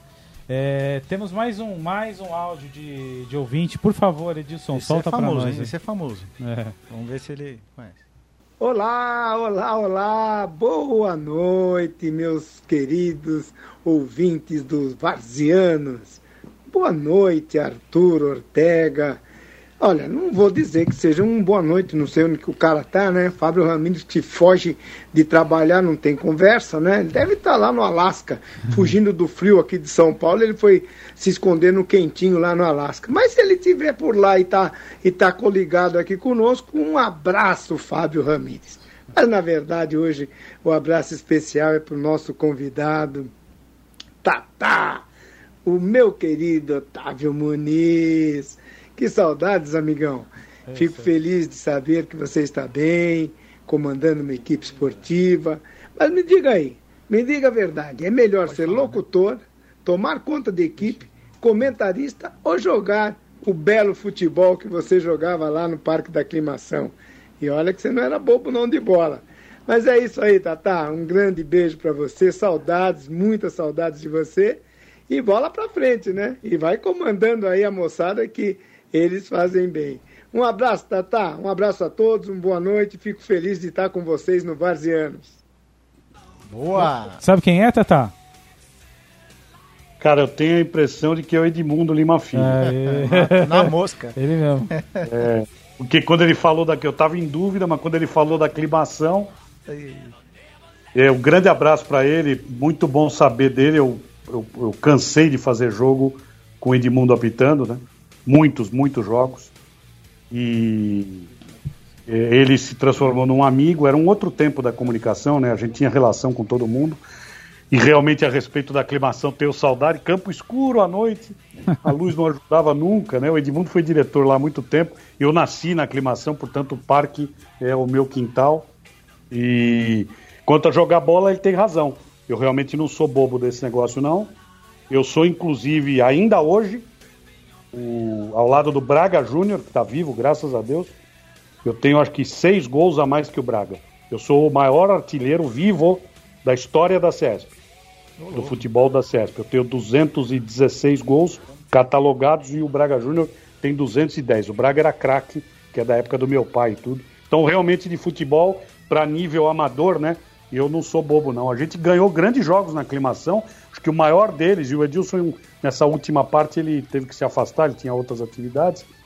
A gente tinha um grande time e acho que o maior jogo desses últimos tempos, últimos tempos que eu digo é 5, 4, 5 anos, foi a nossa vitória em cima da seleção brasileira de futebol Master de 7, 3 a 2 na aclimação, com Sorage, que foi, foi atacante do Corinthians no futebol de salão, era um craque, e outros caras do futebol profissional, e nós metemos 3 a 2 nos caras de virada. Nosso time que eu dirigia, esse eu jogava só de, de pouquinho, entrava de palhaçada. Eu era o técnico. Esse era bom demais. Fiquei dois anos invicto na CESP. Perdemos a invencibilidade para o Juventus da Liberdade, que tinha sido campeão da Copa Kaiser. Tomamos de 5 a 0 que nós não vimos a bola. Eu até hoje estou tentando descobrir quem é que marcou aquele maldito daquele jogo. Uma molecada boa pra caramba. Mas é legal, futebol era a minha diversão. Hoje, infelizmente, eu não faço mais. Não, Não joga mais? não nada. E nem dirijo mais. Como eu te disse, eu me afastei. E um dia, quem sabe, retornarei ao comando do futebol da CESP. Não, mas não joga, não joga mais lá, mas não joga mais bola. Não, não jogo mais em lugar nenhum. Ah, em lugar nenhum. Não faço mais nenhum tipo de atividade física, o que eu sei que é péssimo, porque eu estou perto dos 60 anos, mas pelas minhas atividades de hoje eu não tenho como fazer. Eu, Inclusive, eu também estou encerrando minha carreira, quero falar ao vivo aqui, 2020. né? E eu vou pedir uma ajuda pro Tata Muniz, que eu quero virar agente de jogador. Né, eu quero. E o meu primeiro craque de bola está aqui ao meu lado, o Fábio Ramires. Tata, me ajuda aí, é um goleiro. Oferece pra todo mundo, cara. É, eu tô tentando te vender. Ele tem um metro e meio, Tata, e não tem força para cobrar tiro de meta. Será que a gente consegue vender? Ah, consegue. Goleiro, claro. hein? A gente sempre consegue. Presta atenção, nesse mundo a gente sempre consegue vender. Quem sabe nós pegamos uns dois, três caras com deficiência visual. a gente Ah, pô, consegue- que legal, gente. Obrigado. Ah, ah, sei lá. Outro, Obrigado. no- não sei quem me falou, foi o- no, no último programa, não sei quem contou, foi o Sornosa. Passou pelo Corinthians, fez um gol do meio de campo. Foi eu que falei, Foi é, você? ele fez, Primeira né? pergunta que eu fiz pro Fábio, talvez estava jogando com criança de 9 anos? Sornosa. Meu Ah, Deus. e é o seguinte, vou lá. falar pro Edilson Lima, que o Edilson sabe que eu vou falar, duas coisas, Edilson, presta atenção. Primeiro, o Fábio é a cara do Raoni que, que narra na Rádio Moca. Igualzinho, Fábio, é, olha pra ele. É, eu sei. irmão gêmeo do Raoni, primeira coisa. E segundo, o Ortega é simplesmente o Jair Ventura Filho, que aliás hoje foi contratado pelo esporte. É a cara do Jair Ventura Esse Filho. cara- já foi, É vai. Raoni da Rádio Moca e Jair Ventura Filho. Depois procura o Raoni na internet, você vai ver, você é procurar. irmão dele. Ele é só um pouquinho mais cabeludo que você. mano. Pô, falaram isso aí. o Jair Ventura foi pro, pro Fui, esporte? fechou. Do esporte. Foi, Agora foi, vai. foi. Mais, mais um, mais um. enga- Enganar o esporte agora. de futebol do esporte é meu amigo e irmão, que é o Manuel Campos Filho, acabou de ser demitido pelo presidente por conta dessa negociação, porque mandou embora o Daniel, que não era para mandar, e o Jair Ventura Filho veio com o pacote pronto, já avisei eles lá em Recife, eu sou cidadão pernambucano e recifense, Ah. né? Eu morei lá, dirigi a televisão lá e tudo, e já avisei que o esporte vai voltar para a Série B. É, inclusive a minha próxima pergunta, Tata, que você. Ah. É, foi a TV Pernambuco que você dirigiu a convite de Luciano do Vale, é isso mesmo? É, é o que eu te falei, né? A, a, a, a- como- tinha lá, o Oswaldo Brandão tinha uma expressão, né? Que era não sei o que lá e a caçamba. Agora me escapou essa porra. Mas enfim, eu tô desempregado, a Bandeirantes me mandou embora em janeiro de 97. Eu fui pro velho olho da rua, aí fui ganhar a vida, né? Fui, putz, fiz tudo, trabalhei de vendas, ah, fui parar na política, fui ser assessor de imprensa do Ivo Morgante, do Aqui Agora, O que era Ivo vereador. Morgante, o sim. Ivo estendeu a mão pra mim, sou grato a ele até hoje, Legal. porque a gente tava com os arroz com ovo bravo em casa. É. E aí eu fico com o Morgante na Câmara Municipal e o Bolacha define a vida dele lá em Recife, o, o Jabas Vasconcelos ganha o governo de Pernambuco, chama o Luciano para ser secretário de comunicação. O Luciano sabia nada desse negócio. Aí o Luciano me liga, para variar, né? A ideia, ó, vem para cá que eu vou fazer uma coisa aqui, preciso te contar. Mas vem para cá onde? Vem, É. Onde é que você tá? Eu tô aqui em Recife. Ele está louco. Eu tenho dois empregos aqui, Xará. Trabalho na Câmara Municipal, sou assessor de imprensa e trabalho com o Cajuru. Eu era correspondente da Rádio K. Nossa. Ele falou, pode pedir demissão dos dois. E vem pra cá. Eu falei, você é maluco, você é doente, a minha mulher tá grávida do Otávio, você é xarope, eu não vou em lugar nenhum. Não, vem aqui. Primeiro a gente faz o jogo e depois nós vamos jantar eu te conto. Falei, tá bom, aí cato o avião, vou pra Pernambuco, chego lá e falo assim, ó, é o seguinte, sou secretário de comunicação do governo, informal, né, que eu não posso assumir nada. E o governo só tem um ativo, chama-se DETELP, Departamento de Telecomunicações de Pernambuco, que por sua vez só tem um ativo, TV Pernambuco, pega no estado inteiro. Falei, sim, eu tenho a ver com o que com isso? Ele falou, você que vai dirigir. Falei, como? Ele falou, você que vai dirigir a TV Pernambuco. Eu Falei, pô, que legal. E o que, que nós vamos fazer na TV Pernambuco? Eu, você cantar? Ele falou, não, comprei o Campeonato Pernambucano por seis temporadas, exclusivo. Nós vamos transmitir o Campeonato Pernambucano para o Brasil todo, porque nós vamos pôr essa televisão no satélite. E eu vou pôr o primeiro jogo segunda-feira, 8 da noite, em cima do Jornal Nacional. Aí eu passei a mão no telefone e falei, bom, deixa eu ligar já pra ambulância pra te internar que você tá completamente louco. Não, você vai ver que isso vai dar certo, caramba. Aí eu fui um pouquinho, faz um jogo aqui, faz um jogo ali. Daqui a pouco eu vou morar para Pernambuco mesmo, fui dirigir a TV Pernambuco. Foi um sucesso o jogo de segunda-feira. Nós colocamos a televisão no satélite. Aí nós fizemos mais que futebol, transmitimos São João de Caruaru como se fosse um programa numa madrugada inteira, fax de tudo quanto é lugar do Brasil, que não tinha como falar com a gente a não ser como fax. E foi em Pernambuco que eu defini na minha cabeça a formatação do que deveria ser esporte em televisão, com as ideias dele e minhas também. E foi uma época sensacional. Eu amo Pernambuco, morei lá e pretendo um dia voltar. Não sei se para morar, mas. Quanto tempo você ficou voltar lá, pra- trabalhando? Dois anos. Dois? Dois anos, 99 e 2000. E aí acabou a televisão, porque o governo perdeu a televisão para os diários associados. Foi uma ação judicial que precedia a gente, né? Que nós não conhecíamos. A concessão voltou para a mão dos diários associados. E aí a TV Pernambuco, o Canal 9 de Recife, e o entorno virou TV Guararapes, dos diários associados. entendi. Lamentavelmente. E aí eu vim embora, porque eu não tinha mais nada para fazer. Vendi o campeonato para Globo. Eu tinha cinco temporadas exclusivas. Fui lá, vendi para Globo. Foi quando eu cometi a. Posso falar isso? Posso, né? Manda bala. cometi, cometi a segunda cagada da minha vida, porque a Globo falou: tá bom, o campeonato é nosso, nós vamos pagar, o Luciano vai ter lucro. O Luciano nunca tinha tido lucro na vida, os caras só roubavam ele. É. Primeira vez que ele teve lucro, primeira e única. E aí o cara falou: mas eu quero que você venha narrando, junto com o campeonato. Ah, E eu falei: não, não vou não. Ah, não, venha, eu não vou. Quantos meses vocês me dão de contrato? Ah, nós damos sete meses de janeiro até julho. Quando chegar em julho de 2000, a gente vê o que faz. O Luiz Fernando Lima é o diretor nacional de esporte. Se você for bem, você continua. Eu falei, não, sete meses de contrato para mim não dá. Ou me dá um ano ou não, porque é o seguinte, eu já venho de Copa do Mundo, de Olimpíada, não sou neófito, eu tenho experiência nisso aqui. Então me dá um ano de contrato, é só mais cinco meses, dá uma mudada no salário aí. Não, não dá, é padrão Globo e bate o pé, bate o pé. Eu falei, então faz o que vocês quiserem, eu não quero, obrigado. Pega meu estagiário e leva para narrar aí, porque ele é bom, vai dar certo. É só o Rembrandt Júnior. que eu tirei da Rádio Clube, é. Ele que mora em Vitória de Santo Antão. Ele me chama de pai. Aí eu falei, o Rembrandt Júnior é o cara que vai suprir a ausência de um locutor aqui. O Rembrandt tá lá faz, faz 20 anos, fez Copa do Mundo, fez Olimpíada e eu desejo a ele boa sorte, porque ele é um menino espetacular, mas essa foi uma das grandes cagadas que eu fiz na vida. Eu fico imaginando o que seria para o meu currículo ter a chancela Sim. de ter trabalhado na Rede Globo, que é a maior de como todas. narrador. E, e- Mas é. faz parte. E e você falou que essa foi a sua segunda maior cagada. Então fala qual é a primeira, né? Se você deu a brecha, agora eu vou te perguntar, né? A, a, a primeira não, a primeira não tem nada Você a ver com. falar? Não, não, eu posso. Eu, eu só não posso dar detalhes, porque a primeira não tem nada a ver com a minha vida de comunicação, Ah, né? Tá. Foi uma, foi uma, uma coisa que terceira- aconteceu comigo de garoto com o papai, que quase inviabiliza o que seria a minha carreira. É uma passagem bem triste que eu me É, arrependo. pensei que era alguma coisa profissional. mas- Não, não, não é profissional. Profissional, essa foi a maior de todas. Eu nunca devia e recomendo a qualquer um que, se algum dia for convidado para trabalhar na, na empresa, na estrutura da Rede Globo de televisão, vá, porque ela é a maior televisão do Brasil, uma das quatro maiores do mundo, e um profissional que tem isto no seu currículo, ele tem um valor.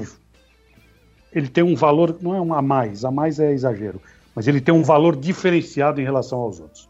É, isso, sem dúvida. Isso é... E o Tatá Também cometeu- posso contar para todo mundo, né? Que eu recusei a Globo, né? É, Sou também, único você tem pode essa. falar. É, tem Tatá essa. recusou a Globo, o Murici recusou a seleção brasileira. E, Dois, dois e- e o terceiro maior erro do, do Tatá é vir no Varziano. Que programa ruim. Não, não falei o que o cara me escreveu na rede social? É, ele e o Arthur O não viu, acho. podia ser melhor nome para o senhor. Muito obrigado. Ô, recebi uma mensagem aqui, Fábio, antes da sua pergunta. Não, é. Eu não sei, deixa eu até ler aqui. Fala, meu amigo, tudo bem? Estou empregado nesse momento. Não poderei ir na casa do tio e da tia nesse domingo. Dá um beijo em todos, Jair Ventura. Será que eu sou sobrinho do Jairzinho? Não sabia, mandou aqui, falou que tá empregado agora. É, né? bom. Vai afundar o esporte lá. Meu Deus do céu. O, o Tata, fala pra gente da sua passagem aí na Rede Record. Olimpíada de, Olimpíada de Londres, o Rio 2016, Pan-Americano, né? Nossa, só isso, né? Então, é assim. é, eu, só para dar uma, uma lógica de sequência, senão ninguém vai entender. Então, Sim. eu tô lá em Pernambuco, acabou o negócio, eu vim embora, pisei aqui, a PSN me contratou. Falecida PSN. Fiquei na PSN do dia zero. Libertadores, cobrir Eu- Libertadores, né? Isso. Dia zero até o dia da última transmissão. Quem faz a última transmissão, São Lourenço e Flamengo, lá depois da guerra na Argentina, o caramba, é o Theo, Theo José narrando, o doutor Osmar comentando e o, e o Mauro Betti e eu de repórter. Aí a PSN fecha, deixa a gente sem pagar, volto eu pro arroz com ovo. Eu falei, quer saber? Vou cuidar da minha vida. Criei o National Sport Channel, que eu tenho até hoje, o canal de TV por assinatura. 2003, Tô- né? É, 2003. Toquei minha vida, eu com Cristina aqui, com as nossas coisas.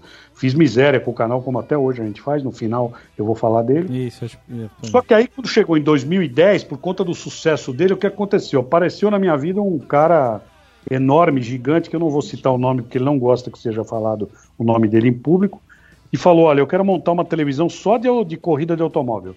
Sei que você tem expertise, dá para você ir lá me ajudar? E eu fui para dirigir a Race TV. E montei uma televisão só de automobilismo, que ficou dois anos na internet. Quando ia para o ar, esse enorme empresário desistiu, porque esse empresário que eu estou falando não perde fôlego. Ele desistiu, ele falou: ó, você me apresentou um dado aí que os anos que te antecederam foram ruins, que eu não vou recuperar mais esse dinheiro. Eu sou um investidor por natureza, fiquei muito chateado com isso e vou fechar a televisão e fechou. E aí, eh, nesse período, eu cheguei a fazer coisas eh, casadas entre a Race TV e a Rede TV. Automobilismo principalmente. E aí o Terence, que era o diretor da Rede TV, meu amigo, trabalhou comigo na Bandeirantes, hoje está no Discovery Turbo, falou, quer vir narrar aqui na Rede TV? Nós temos futebol, automobilismo e tudo, você vem narrar. Você vem por cachê aqui, a gente paga um valor mensal, você participa do Bola na Rede, participa do programa na, na hora do almoço. Falei, vou. E fui. E isso aconteceu no momento em que eu nunca mais imaginava que eu fosse voltar à televisão aberta por opção própria minha. E foi um sucesso esse negócio da Rede TV, porque eu comecei a narrar, deu bons pontos. De repente o diretor troca, o Terence passa para o Sidão Bortotto, que hoje está na Fox. O Sidão Bortotto passa para Otávio Previde, o Magrão, que hoje está no Comitê Olímpico Brasileiro. E o Magrão fala assim: escuta, quem vai narrar o italiano de manhã, 11 horas, com o careca de comentarista é você. E tirou lá o Silvio, não foi um negócio agradável. E eu assumi e começou a dar dois pontos e meio, três. Isso na Rede TV era um número estrondoso.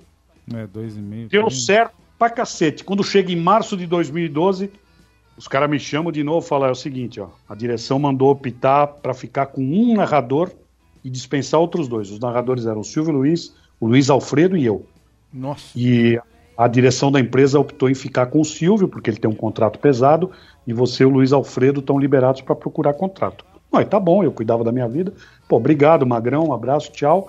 Eu saí. Quando eu pus o pé na rua, 24 horas depois tocou o telefone, era o Johnny Martins, que agora há pouco estava na direção do SBT. Falou: Meu, é o seguinte, olha, a Record vai fazer a Olimpíada exclusiva em 12, 2012, Londres, e nós vamos transmitir pelo cinema em 3D, primeira vez no Brasil, com a rede Cinemark. E eu queria você narrando. Falei, tá bom. Fui lá, conversei com ele, acertei, ia ser eu narrando e o Fábio Sormani fazendo é, comentários. Acertei com o Johnny, acertei meu salário, tudo, isso é março de 12. Comecei a fazer lá os estudos, estudo aqui, estudo aqui. Quando vai engatar os pilotos para começar o negócio do cinema, o Éder Luiz pede demissão da Rede Record Televisão. Paga a multa com o cheque do bolso e vai embora. Aí os caras chamaram, era o Márcio já, que o Edilson conhece, nosso goleiro, o Márcio Castro, e o Toninho Neves. Falaram: é o seguinte, ó, esse negócio do cinema acabou, você vai para Londres fazer a Olimpíada pela Record, pela TV Record. E aí puseram o Gotino no meu lugar para fazer o cinema com o Fábio Sormani, e eu fui embora para Londres, sem piloto, sem falar com a equipe, sem nada. Cheguei em Londres, estúdio da Record sozinho, exclusividade, Record contra a Globo, você imagina o tamanho do negócio. É. E o Douglas Tavolaro era o diretor, aí o Toninho Neves falou assim: ó, é o seguinte, você não fez piloto, você não conversou com a equipe, você conhece os caras só de. Se você narrar igual a Rede TV, eu vou ser demitido no primeiro dia, o Márcio de Castro no segundo dia, e você volta para o Brasil no terceiro dia, porque aqui eles têm mania de ser blazer, eles querem ser igual a Globo, aquele negócio todo. Falei, tá bom, Toninho. Por esse dinheiro aqui, meu irmão, você quer que eu narro em hebraico? Pode mandar. não, quero só que você seja slow down, vai devagarzinho. E aí eu entrei, fui, o Douglas Tavolaro vinha todo dia no estúdio. Muito bom hoje, hein? E saía. Muito bom hoje, saía. Terceiro dia do muito bom, falei, bom, acho que eu estou fazendo o negócio certo. E aí o que aconteceu? Eu fui tão bem que os caras me deram de presente a medalha de bronze do vôlei de praia no local. Que imagine o que é na rede Record de televisão, exclusivo, o cara que chegou ontem com cinco locutores sair de dentro do estúdio para ir fazer uma transmissão local. Isso é um negócio que não existe. Me deram de presente o bronze do vôlei, eu fui bem pra cacete, eu e a Virna. E aí o que que eu fiz? Eles me deram de presente a disputa do ouro do boxe entre o Esquiva Falcão e o japonês. Popó de comentarista. Se o, se o Esquiva Falcão não abraça o japonês, a gente tinha ganho a medalha de ouro. É, eles gostaram da minha narração de boxe porque eu era Luciano na narração de boxe, uhum. e eu narro boxe pra cacete, é porque legal. eu conheço os golpes, eu entendo da luta, mas aí deu medalha de prata, que foi compensada a mim no ano de 2016, quando eu narrei a medalha de ouro do Robson. Na Record eu fiz Londres 12, Sochi 14, Li, é, Toronto 15, Rio 16, Lima 19, e vou fazer Santiago do Chile 23, já está acertado. Que legal. Portanto, o meu período de Record, 11 anos, será maior que o período de Bandeirantes. Mas não tem transmissão todo dia, então pouca é... gente sabe disso. Eu nasci na TV Record. Eu tenho três maternidades, quatro maternidades na vida. 9 de julho, Hospital na Peixoto Gomes, onde eu nasci. Minha casa na Paz de Andrade, na Aclimação, onde eu residia. Colégio Anglo Latino, onde eu estudei a minha vida inteira na Muniz de Souza. E Emissoras Unidas, que responda-se pelo nome de TV Record e Rádio Jovem Pan, onde meu pai trabalhava e eu vivi desde pequenininho. Então eu só voltei para o meu lugar de origem. Isso foi inclusive matéria no programa do Justus, os caras contando a história da minha família na Record, puseram a foto do meu pai, o caramba. Eu tenho muito orgulho de fazer parte da equipe da Record Esportes e agradeço imensamente o Márcio de Castro, que é meu irmão, o Toninho Neves, que não está mais lá, o Grego, que é o diretor até hoje, e o Sérgio Rilinski, que foram os caras que me contrataram e confiaram em mim com a bênção do Douglas Tavolaro. Para mim foi uma grande honra, como continua sendo. Muito legal, né? Muito Muita história muito bacana. História. A gente fica só ouvindo aqui, né? Não, né? É... Muito legal, muito bacana. É... Eu fiquei com medo, porque é. quando a gente puxa o currículo do Tatá, eu tenho aqui TV Goiânia, Você Pernambuco, Pessinê.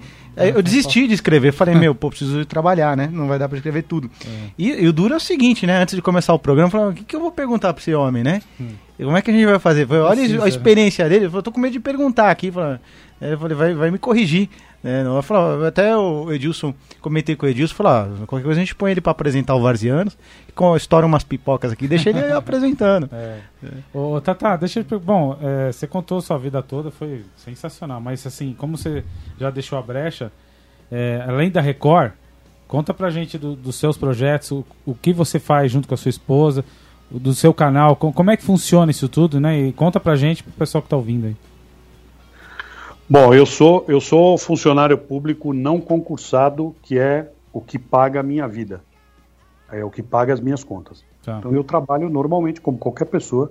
De segunda a sexta eu sou assessor do vereador Mário Covas, o filho do governador falecido Mário Covas, o tio do prefeito. Estou com o Mário há seis anos, sou assessor dele na Câmara Municipal.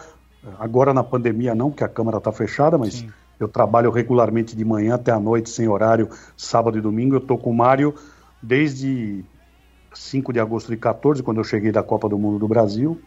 E tenho muito orgulho do trabalho que eu faço, que não tem nada a ver com comunicação. Eu sou do departamento jurídico do gabinete, eu sou o cara que escreve projeto de lei, porque essa é a minha segunda vertente, eu sempre tive um emprego paralelo. É, eu acabei de concluir a minha especialização, a minha pós-graduação na Universidade de São Paulo, na ECA, na USP. Eu sou especializado em gestão de comunicação e marketing da turma do professor Mitsuru Yanase, que é a maior autoridade brasileira do marketing, tem as maiores publicações. Quando completou a faculdade, para minha alegria, eu fui convidado para ser professor assistente na MH Yanase, que é a empresa do professor Mitsuru Yanase. Então, eu tenho um curso regular em EAD de gestão e assessoria governamental, que é minha outra vertente, porque eu quero terminar minha vida dando aula, demonstrando meu conhecimento para os demais, porque não adianta guardar o conhecimento. Em paralelo a isso, eu tenho dois CNPJs que são tocados pela minha mulher. Como eu disse, ela é jornalista, publicitária, professora. A Cristina toca a nossa pequena agência de comunicação, que tem clientes fixos, distribui publicidade para rádio e tudo, uma coisa que nós temos há muitos anos, há mais de 30. Em 2003 eu criei o National Sport Channel, que é a minha programadora de conteúdo para qualquer plataforma, incluso a TV por assinatura. Ela está no ar, nationalsportchannel.com.br, em inglês, o site está lá, lá tem a nossa programação, nossos eventos. E é, o que, porque hoje quem tem conteúdo é quem manda, muitas televisões do país se aproximaram da gente para, perdão, retransmitir nossos produtos. Então hoje eu tenho os meus produtos exibidos no canal de São Paulo, na Vivo 26 em São Paulo capital exclusiva, exclusivamente, e tenho meus produtos exibidos pela Com Brasil TV no país inteiro, pela Oi, pela Sky, pela Claro, Embratel, GVT, eh, Nossa TV e tudo. Com os eventos, eu tenho automobilismo, tenho futebol, fiz as finais do Paraibano exclusivo para o Brasil inteiro agora há pouco, Série A3 do Campeonato Paulista eu também exibo, todo o automobilismo nacional é meu, tenho eventos desportivos internacionais de automobilismo exclusivos para o Brasil, como a DAC GT Master, a Fórmula 4 italiana, a Fórmula Renault europeia, onde correm brasileiros. Isso é tocado integralmente pela Cristina. Eu sou um colaborador, funcionário. Quando eu sou escalado, eu narro, apresento, eh, faço as coisas, os contatos. Na agência, ela que toca, eu faço o que precisar de apresentação, mas o meu trabalho de todo dia é na Câmara Municipal, eu estou lá todo o tempo. Quem tem muito filho que nem eu e muita despesa que nem eu precisa de muito trabalho. Precisa de muito trabalho. Eu, tô, eu, tô Eu tenho, isso. eu tenho Falando feito isso, estou verdade. bem feliz, estou super contente, estou próximo da minha aposentadoria, mas estou com o gás todo para trabalhar. A vida mostra caminhos para gente que às vezes a gente nem imagina. É verdade. O Tá tempo tudo todo bem, vai tá surpreendendo, tudo- tá né? tudo em ordem. Estamos É vivendo, a gente vive isso o tempo todo. Tata, assim, é, da minha parte, eu gostaria mu- muito de agradecer a sua participação. Foi um programa sensacional, né? Muita, muita informação, muita, muita cultura de, de esporte, de futebol, de conhecimento. E Arthur, por favor, dê sua boa noite. aí É, Tatá. pô, sensacional. Né? Eu quero agradecer, inclusive, o Edilson Lima, que deu essa oportunidade de a gente trazer o Varzianos da internet, Sim. né? voltar com o Varzianos. E através da web rádio CDR eu tô tendo a oportunidade, estou tendo a oportunidade de falar com os meus ídolos do esporte. Porque eu, sempre, é eu era aquele garoto que andava com um álbum de figurinha debaixo do braço, que assistia as transmissões, é, é, TV, escutava rádio adoidado, sempre escutei rádio. Né? E aqui na, na, na Web Rádio CDR a gente tem essa oportunidade, inclusive, de falar com o Tata Muniz. Né? A voz dele é uma voz marcante. É, daquela volta rep, vou repetir, né? Luciano do Vale, Eri Coimbra, Juari Soares, Otávio Muniz, a seleção brasileira, né, da televisão esportiva, né, vamos dizer dessa forma. Então, muito legal, muito obrigado aí pela paciência com a gente aí, Tata. Olha, eu é que agradeço o convite. Quero abraçar o Fábio, quero abraçar você, Arthur, o Robson, ao Edilson Lima, que é meu amigo de muitos anos, profissional da mais alta competência, só podia partir dele uma ideia como a CDR, que é uma marca que ele tem há muitos anos, e é verdade, ele me lembrou isso. E bem legal saber que vocês estão no ar com ele aí. Eu sou entusiasta dessas ideias, eu tenho uma porção de amigos que andaram por essa vertente, poderia citar aqui, mas não vou cometer essa delicadeza para não esquecer ninguém. Desejo a vocês boa sorte e agradeço aí tudo que foi falado a meu respeito, a respeito da minha carreira. Eu repito e insisto, devo isso à minha família, a Deus e aos meus empregadores. Não fossem esses caras, eu talvez não tivesse ido aqui em Guarulhos, não tivesse saído de casa. Isso é muito importante. Sou um cara de muita fé, tomei muita pancada na vida, não foi pouca não, porque o cara ouve a entrevista, acha que a vida da gente é uma maravilha, não é. Tomei pancada como todo mundo toma, só que soube me resignar, rezar, acreditar e em busca, que eu recomendo para todo mundo. Fico feliz de poder contar essas histórias. Vou lançar dois livros daqui a dois anos. Em 2022 eu vou lançar 40 anos do Show do Esporte, o maior programa da história Muito da televisão legal. brasileira, e vou contar uma porção de histórias anexadas do Luciano e das nossas viagens e dos colegas. No mesmo ano vou lançar 100 anos da família Muniz e, a respeito do rádio e, do, e da comunicação esportiva, em favor de ambos. É, todo mundo que estiver ouvindo e quiser me seguir nas redes sociais, é só procurar lá, Octávio Muniz, eu estou em todas, sou ativo nas redes sociais, o pessoal aqui me ajuda nationalsportchannel.com.br, o canal tá aí, assistam, ele é muito legal, tem muito evento que só passa nele, que ninguém vê em lugar nenhum. Então, quando quiserem, em inglês mesmo, National Sport sem E, channel com dois N's, então .com.br, ou pode ir no NSC na faixa, nas redes sociais, que também vai encontrar. E Deus lhes pague aí pela entrevista, eu estou aqui à disposição para o que precisar. E, como eu fiz no começo do programa, quero fazer no final do programa, dedicar, se vocês me permitem, porque o programa é de vocês, a claro. rádio é de vocês, este programa integralmente às vítimas da Covid. Isto vai passar. O mundo já passou por momentos difíceis. Peste negra, guerra, além de uma, duas. Vai passar e a gente vai se recuperar. Você que teve dificuldade com o emprego, teve dificuldade com a sua família, acredite que esse negócio vai passar. Nós, o mundo é mais forte que isso e às milhões de pessoas contaminadas, o meu desejo é que isso não vá à frente, que todo mundo se cuide quando puder, e eu estou aqui à disposição de vocês. Muito obrigado. Obrigado, Tata. Muito obrigado. Boa noite, viu? Tata, só um grande abraço aí pro amigo. E o detalhe é o seguinte, hein? Aqui na CDR você vai participar do nosso toque de bola especial segunda-feira com o Edmundo. Pra gente bater um papão sobre o futebol, sobre as rodadas, enfim. E contar algumas histórias aí que você conviveu com o Edmundo dentro de campo, comigo, coisas que a gente possa bater um papo mais aprofundado dentro do futebol, Tata. O senhor manda aqui, seu lateral. Aqui o senhor manda, a gente obedece. Aqui é satisfação garantida o seu dinheiro de volta. Tendo agenda, a gente vai fazer com o maior prazer.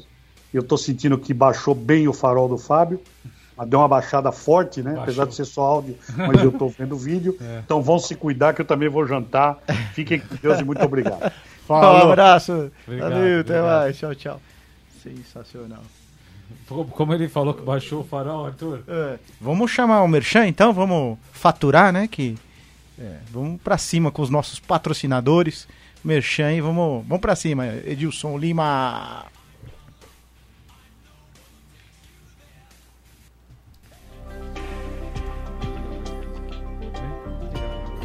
Se você está precisando de manutenção de computador, redes, informática, sites e gráfica, entre em contato com a Computere. Telefone 011 956383379. Não deixe para depois. Se você está precisando de trabalhos com gráfica, manutenção de computador, redes, informática e sites, entre em contato com a Computere. Telefone 011 9 5638 3379.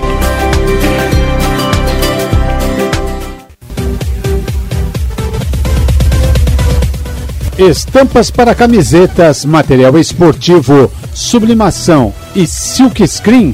Ligue para Luiz Carlos, telefone 011 99600 8637. Se você está precisando de estampas para camisetas, material esportivo, sublimação, silk screen, gravação de tela, é só ligar para o Luiz Carlos, telefone 011 99600 8637. Luiz Carlos.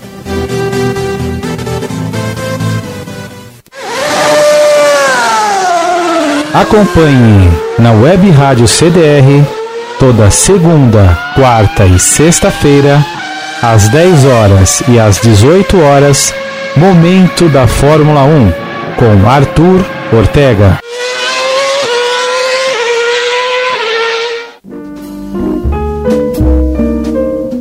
Deixar seu comércio e sua empresa mais charmosos, pisos e revestimentos em granilite, fugê, porcelanato líquido, pintura epóxi e pintura de quadras. Ligue para Paulo Falopa 011 99378 5992. Pisos e revestimentos você vai encontrar com Paulo Falopa. Telefone 011 99378 5992. Paulo Falopa.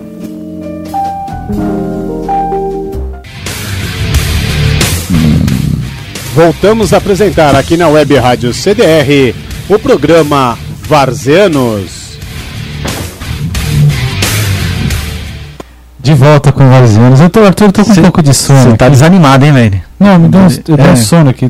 É que você me irrita o dia Sabe o que inteiro. acontece? Você Não, precisa parar de dormir até meio-dia, entendeu? Começar a trabalhar, bicho. Não dá. Eu Entendeu? tô com três empregos, velho. É? Três empregos. Ô, tá mais do que o pai do Cris? Quatro filhos. Né? tô- tá difícil. Eu, eu, eu- dê uma baixada, eu tô cansado agora. cansado? Vou fazer o seguinte. Tá bom, é, aproveitar que o Robson tá aqui. tá bom. Eu vou no banheiro, vou tirar Tá. o cochilo. Robson, assume aqui, por favor. Eu vou chamar o Robson, inclusive. Robson, prepara aí é, uma piada. Eu quero ouvir uma piada de Robson Maza. Você prepara aí, você tá, tá no ponto já, Robson? Pode soltar a piada. Você consegue fazer? Então, antes, antes da piada, tem um cara aqui que, que quer mandar um abraço pra você. Opa, vamos lá. Um abraço. Queria mandar um abraço grande aí pra galera do Vazianos, pro Arthur Ortega, pro Fábio Ramires, pros ouvintes da, da Web Rádio CBN. Obrigado, mano. Show de bola. Se você quiser sintonizar a CBN, é 90.5. Aqui é Web Rádio CDR. Mas obrigado pelo carinho, viu, Marlon? É, a piada de Robson Maza. É, tem que ver porque eu não. Tem umas piadas que eu não posso contar aqui na rádio, cara. Eu, Eu vou fazer o proibido. pi, tá? Eu fui, eu fui proibido, mano. Não vou contar, vou contar uma simplesinha Quem aqui proibiu? comigo, cara. Só, só Foi- queria saber quem proibiu. É, eu, Ô. eu cortei todas, né? pelo- Ah, foi respondido. Não, vou contar umas simplesinhas aqui. É... O cara chegou num advogado português e- falou assim, ó, te dou. Te dou 10 mil reais se eu pegar 5 anos de, de prisão. E te dou 100 mil reais se eu pegar apenas um ano de prisão. Aí o advogado falou assim, não, pode deixar que eu vou resolver seu problema. Aí voltou depois da audiência e falou, e aí, conseguiu? O advogado falou, consegui, cara. Mas foi muito difícil. Porque o juiz queria te absolver de qualquer jeito.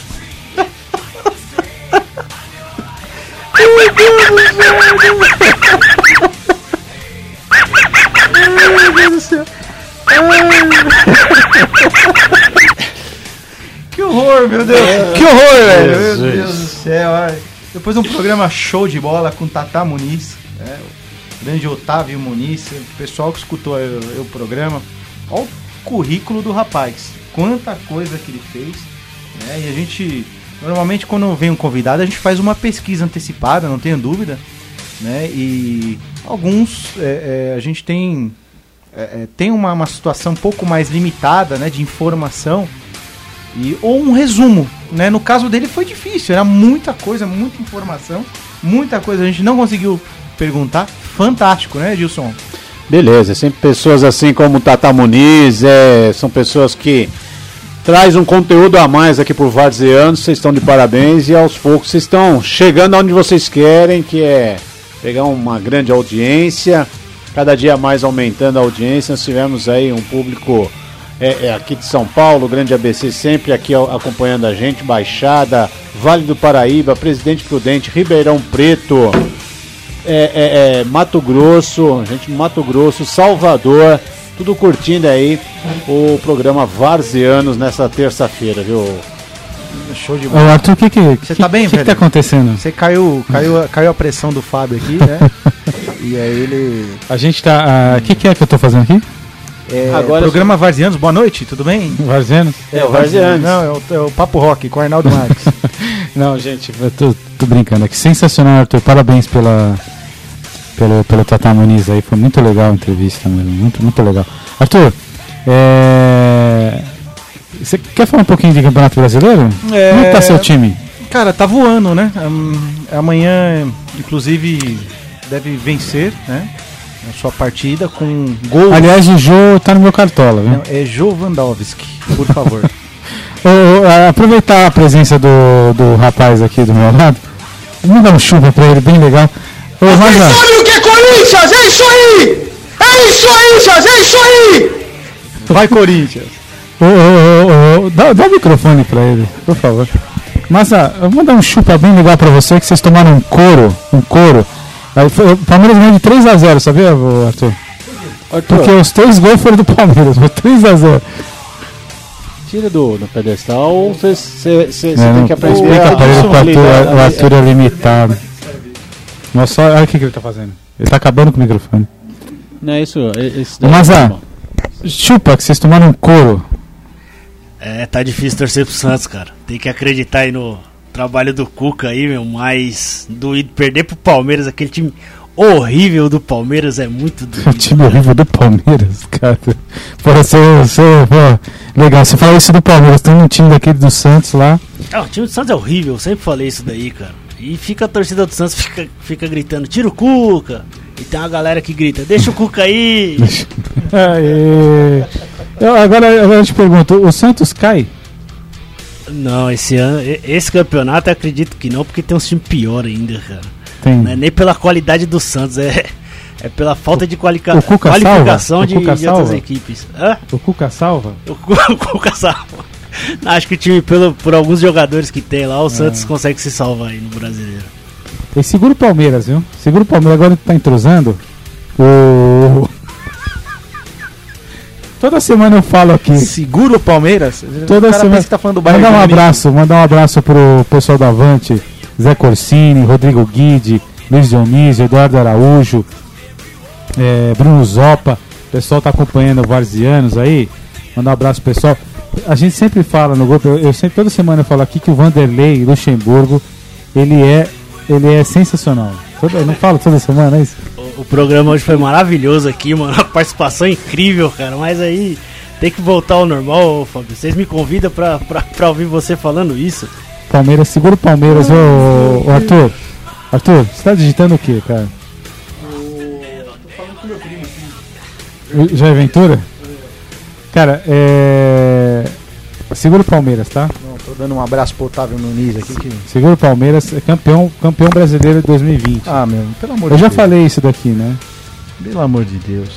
Você quer falar mais alguma coisa? Eu já queria ir embora, que eu tô com sono. Vamos, vamos, vamos embora. É, nós recebemos aqui um parabéns do Edmundo Lima Filho. E Edmundo Lima Filho jogou. é, que posição que ele jogava, Edmundo? Atacante. Atacante. Você lateral direito mesmo? ou era- Lateral direito. Lateral direito. Hoje na zaga. Hoje na zaga. É, hoje mudou. E o Fábio, você jogou onde, Fábio? Lugar Cara, eu nenhum. sou um monstro, cara. Jogou Eu, sou, lugar nenhum. eu arrebento, cara. Eu sou um monstro. Eu tenho, vocês estão testemunha aqui. Os caras jogaram bola comigo muitos anos. Arthur, fala, é, dá seus recados aí que. É, é- é assim, eu sei que você tem dificuldade. Eu vou, te, Sim, eu sim. vou te ajudar. Não tira o papel aqui, senão eu me Tá, atrapalho. Então fala. Programa Varzianos. Programa Varzianos com Fábio Ramires e Arthur Ortega. Produção Edilson Lima. Que bacana. show de Eu- bola. Eu, adoro quando Cara, ele o faz cara é isso. monstro. Você O Fábio- gosta? O Fábio ficou legal. apaixonado Aliás, você pela podia voz. gravar isso aí, colocar igual você faz do o áudiozinho do Corinthians. Você podia fazer a mesma coisa, porque é muito legal. Não, ele vai fazer a abertura do programa, tudo bonitinho. Boa, Robson. Obrigado, Ele gente. vai ser, vai ser a voz da Web Rádio CDR, Robson. Programa Varzianos, que tem a reapresentação amanhã, às 13 horas, e no sábado, às 14 horas. Lembrando que a programação da Web Rádio CDR é recheada. Na segunda-feira, iniciamos com toque de bola, às 20 horas. Ontem, inclusive, quem perdeu, vai no comercialderadio.com.br e vai ver uma das maiores entrevistas dos últimos tempos. Ademar do São Caetano. Foi no YouTube fantástico. também, viu? YouTube também, o canal do YouTube. Manda o canal do YouTube aí, Edilson. Web Rádio CDR. Web Rádio CDR agora no YouTube. Fantástica entrevista, muito legal, muito legal. Varzianos de hoje também, vamos prepará-los para amanhã já. se Olha Deus que quiser, beleza. já está no YouTube Canal do YouTube. Inclusive, vamos lá. Não, o Fábio Ramires anotou aqui, é o canal do YouTube que ele não vai conseguir decorar, já tá anotado aqui pra ele lembrar de, de divulgar já, mano. Não, que o Fábio é limitado, né? Bem lembrado. Eu sou limitado. Aí na, na nossa programação especial, na sexta-feira, Papo Rock com Arnaldo Marques, a enciclopédia, também às 20 horas. No sábado, Flashback Tubras, também às 20 horas, horário nobre da Web Rádio CDR. No domingo, quem perdeu Samba no Pedaço, pode ir no comercialderadio.com.br. Foi muito, muito legal. Samba no Pedaço. Edilson, conta pra galera o que, que teve no domingo. A galera da Escola de Samba Colorado do Brás, o Mamá do Brás estava aí, que é da Harmonia, e o diretor de Harmonia da Independente Tricolor também participando ao vivo aqui dos estúdios da Web Rádio CDR do nosso programa Samba no Pedaço. É um trabalho que o Luquinho, nosso produtor, está realizando. Daqui para frente vamos ter é, outros convidados de escolas de samba, não só é daqui de São Paulo, mas também de outros lugares, mas a princípio as escolas de samba daqui de São Paulo, a do grupo especial, de acesso, do, dos os blocos, enfim, tudo isso, porque carnaval ano que vem ainda não está definido. Todo mundo já sabe que o governo transferiu para maio. Se não for em maio, será em julho. Se não for em julho, só 2023. Se não for Ó, em julho, vira um eu- carnatal, eu- né? Eu gostaria. é. verdade. Eu, eu- eu gostaria até de. Edilson, eu, eu me disponho aqui, porque assim, eu não sei se você sabe. Eu, sou- É um fã do carnaval. eu sou um profundo conhecedor de carnaval. Ele foi passista, né? Ele o Fábio foi Profundo conhecedor de carnaval. É, eu conheço como muito. aquela, como a- a- aquelas informações para pintar aqui a parede de casa. Isso, eu mesma Maravilha. O Fábio coisa. foi merendeiro. O Fábio foi passista. Passou para a comissão de frente. Foi destaque. Foi. Diretor de harmonia. Eu, eu- eu participei de vários. De, nossa, Ele- eu conheço todos os. Fala o nome de uma escola de samba aí, Fábio. Só É, o nome. É, vou dar uma força. Tucuruvi! Tucuruvi!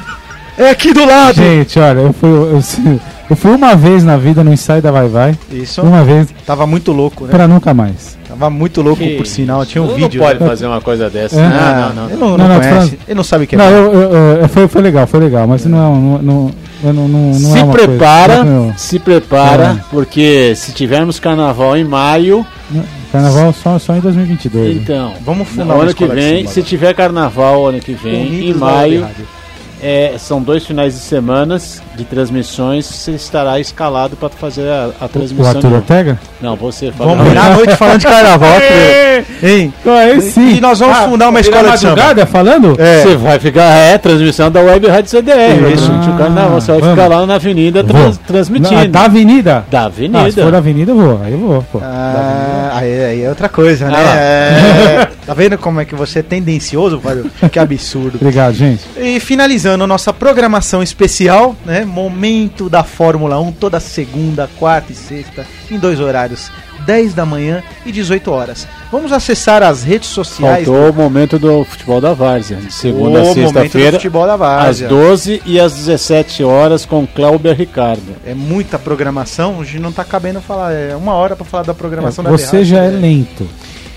Ilimitado. Você muito. Ilimitado. Ilimitado. É assim, Eu sou então, polivalente. Um pouquinho mais rápido, por favor. Você tá com sono, né? Não, E pra tá encerrar, irritando. nosso Varzianos, que tá crescendo o número de, de seguidores, Varzianos no Instagram. De 6 passamos para 7. Teve duas desistências, Não, voltou. No Instagram não, pô. Você, você tá de sacanagem Ah, comigo. hein? Varzianos, Tem no underline, F.C, não, tá bombando. Tá Aliás, pessoal que acompanha o Instagram, o recorde é, de curtidas, né? Curtidas no Facebook e no Instagram, curtidas também? Sim. Você que é um especialista em Nossa, Instagram. isso é muito ruim, velho. É, o recorde de curtidas foi um pênalti de um É. cidadão. O cara bateu o pênalti no ângulo. Cara, Nenhum goleiro ele colocou pega. o vídeo dele mesmo no Instagram.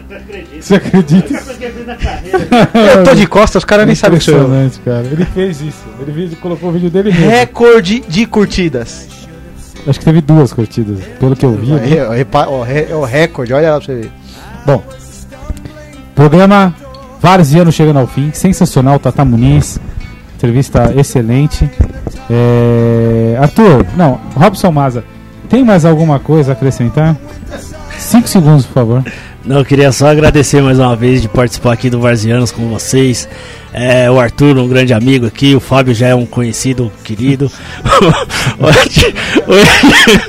Eu não tenho Tá aqui- amigos, eu já Tá aqui avisei. a- aprendendo um pouco aqui do programa com o Edilson também, cara. Sensacional e escutar o Tata Muniz aí hoje aí foi incrível, cara. Obrigadão aí mais uma vez por ter participado do programa aí. Valeu, Robson. Ele contou piada naquela Contou. hora? Já, já você- foi. Você- Você você não tava aqui, já É, foi. Você perde. Aliás, você não É, nem. Ainda bem que eu não tava aqui. Você não viu o podcast ainda com o programa anterior, a gente arrebentando com você no no seu Jamais, programa. nem envolvi. É. Ô, Edilson, boa noite, por favor. Não, boa noite, parabéns mais uma vez pelo convidado, Otávio Muniz, excelente profissional, grande amigo, grande parceiro. E parabéns aí para todos vocês aí do Varzianos. E o Robson Maza, foi um prazer estar com você aqui hoje, já sabe. Voz, Pena que eu não posso dizer o mesmo. voz da Web Rádio CDR pode estar chegando aí, hein? Robson Maza. Toda vez, ó, fiquem, fiquem cientes que toda vez que ele faz essa voz, Põe Varziano, tem alguma coisa cutucando ele, viu? Eu não, não sei o que que acontece. Arthur, boa noite. Boa noite. Só isso? Você quer que eu fale mais o quê? Falei pra caramba já. Tá bom. Gente, o programa Varziano chega ao fim. Muito obrigado pela audiência, pela sua preferência, pela sua paciência, principalmente, por aguentar o senhor Arthur Ortega e os demais da mesa, tirando eu, sou o único aqui. Bacana. Imbecil. É, e como eu sempre digo, um grande abraço. Fiquem com Deus. Fui! Tchau!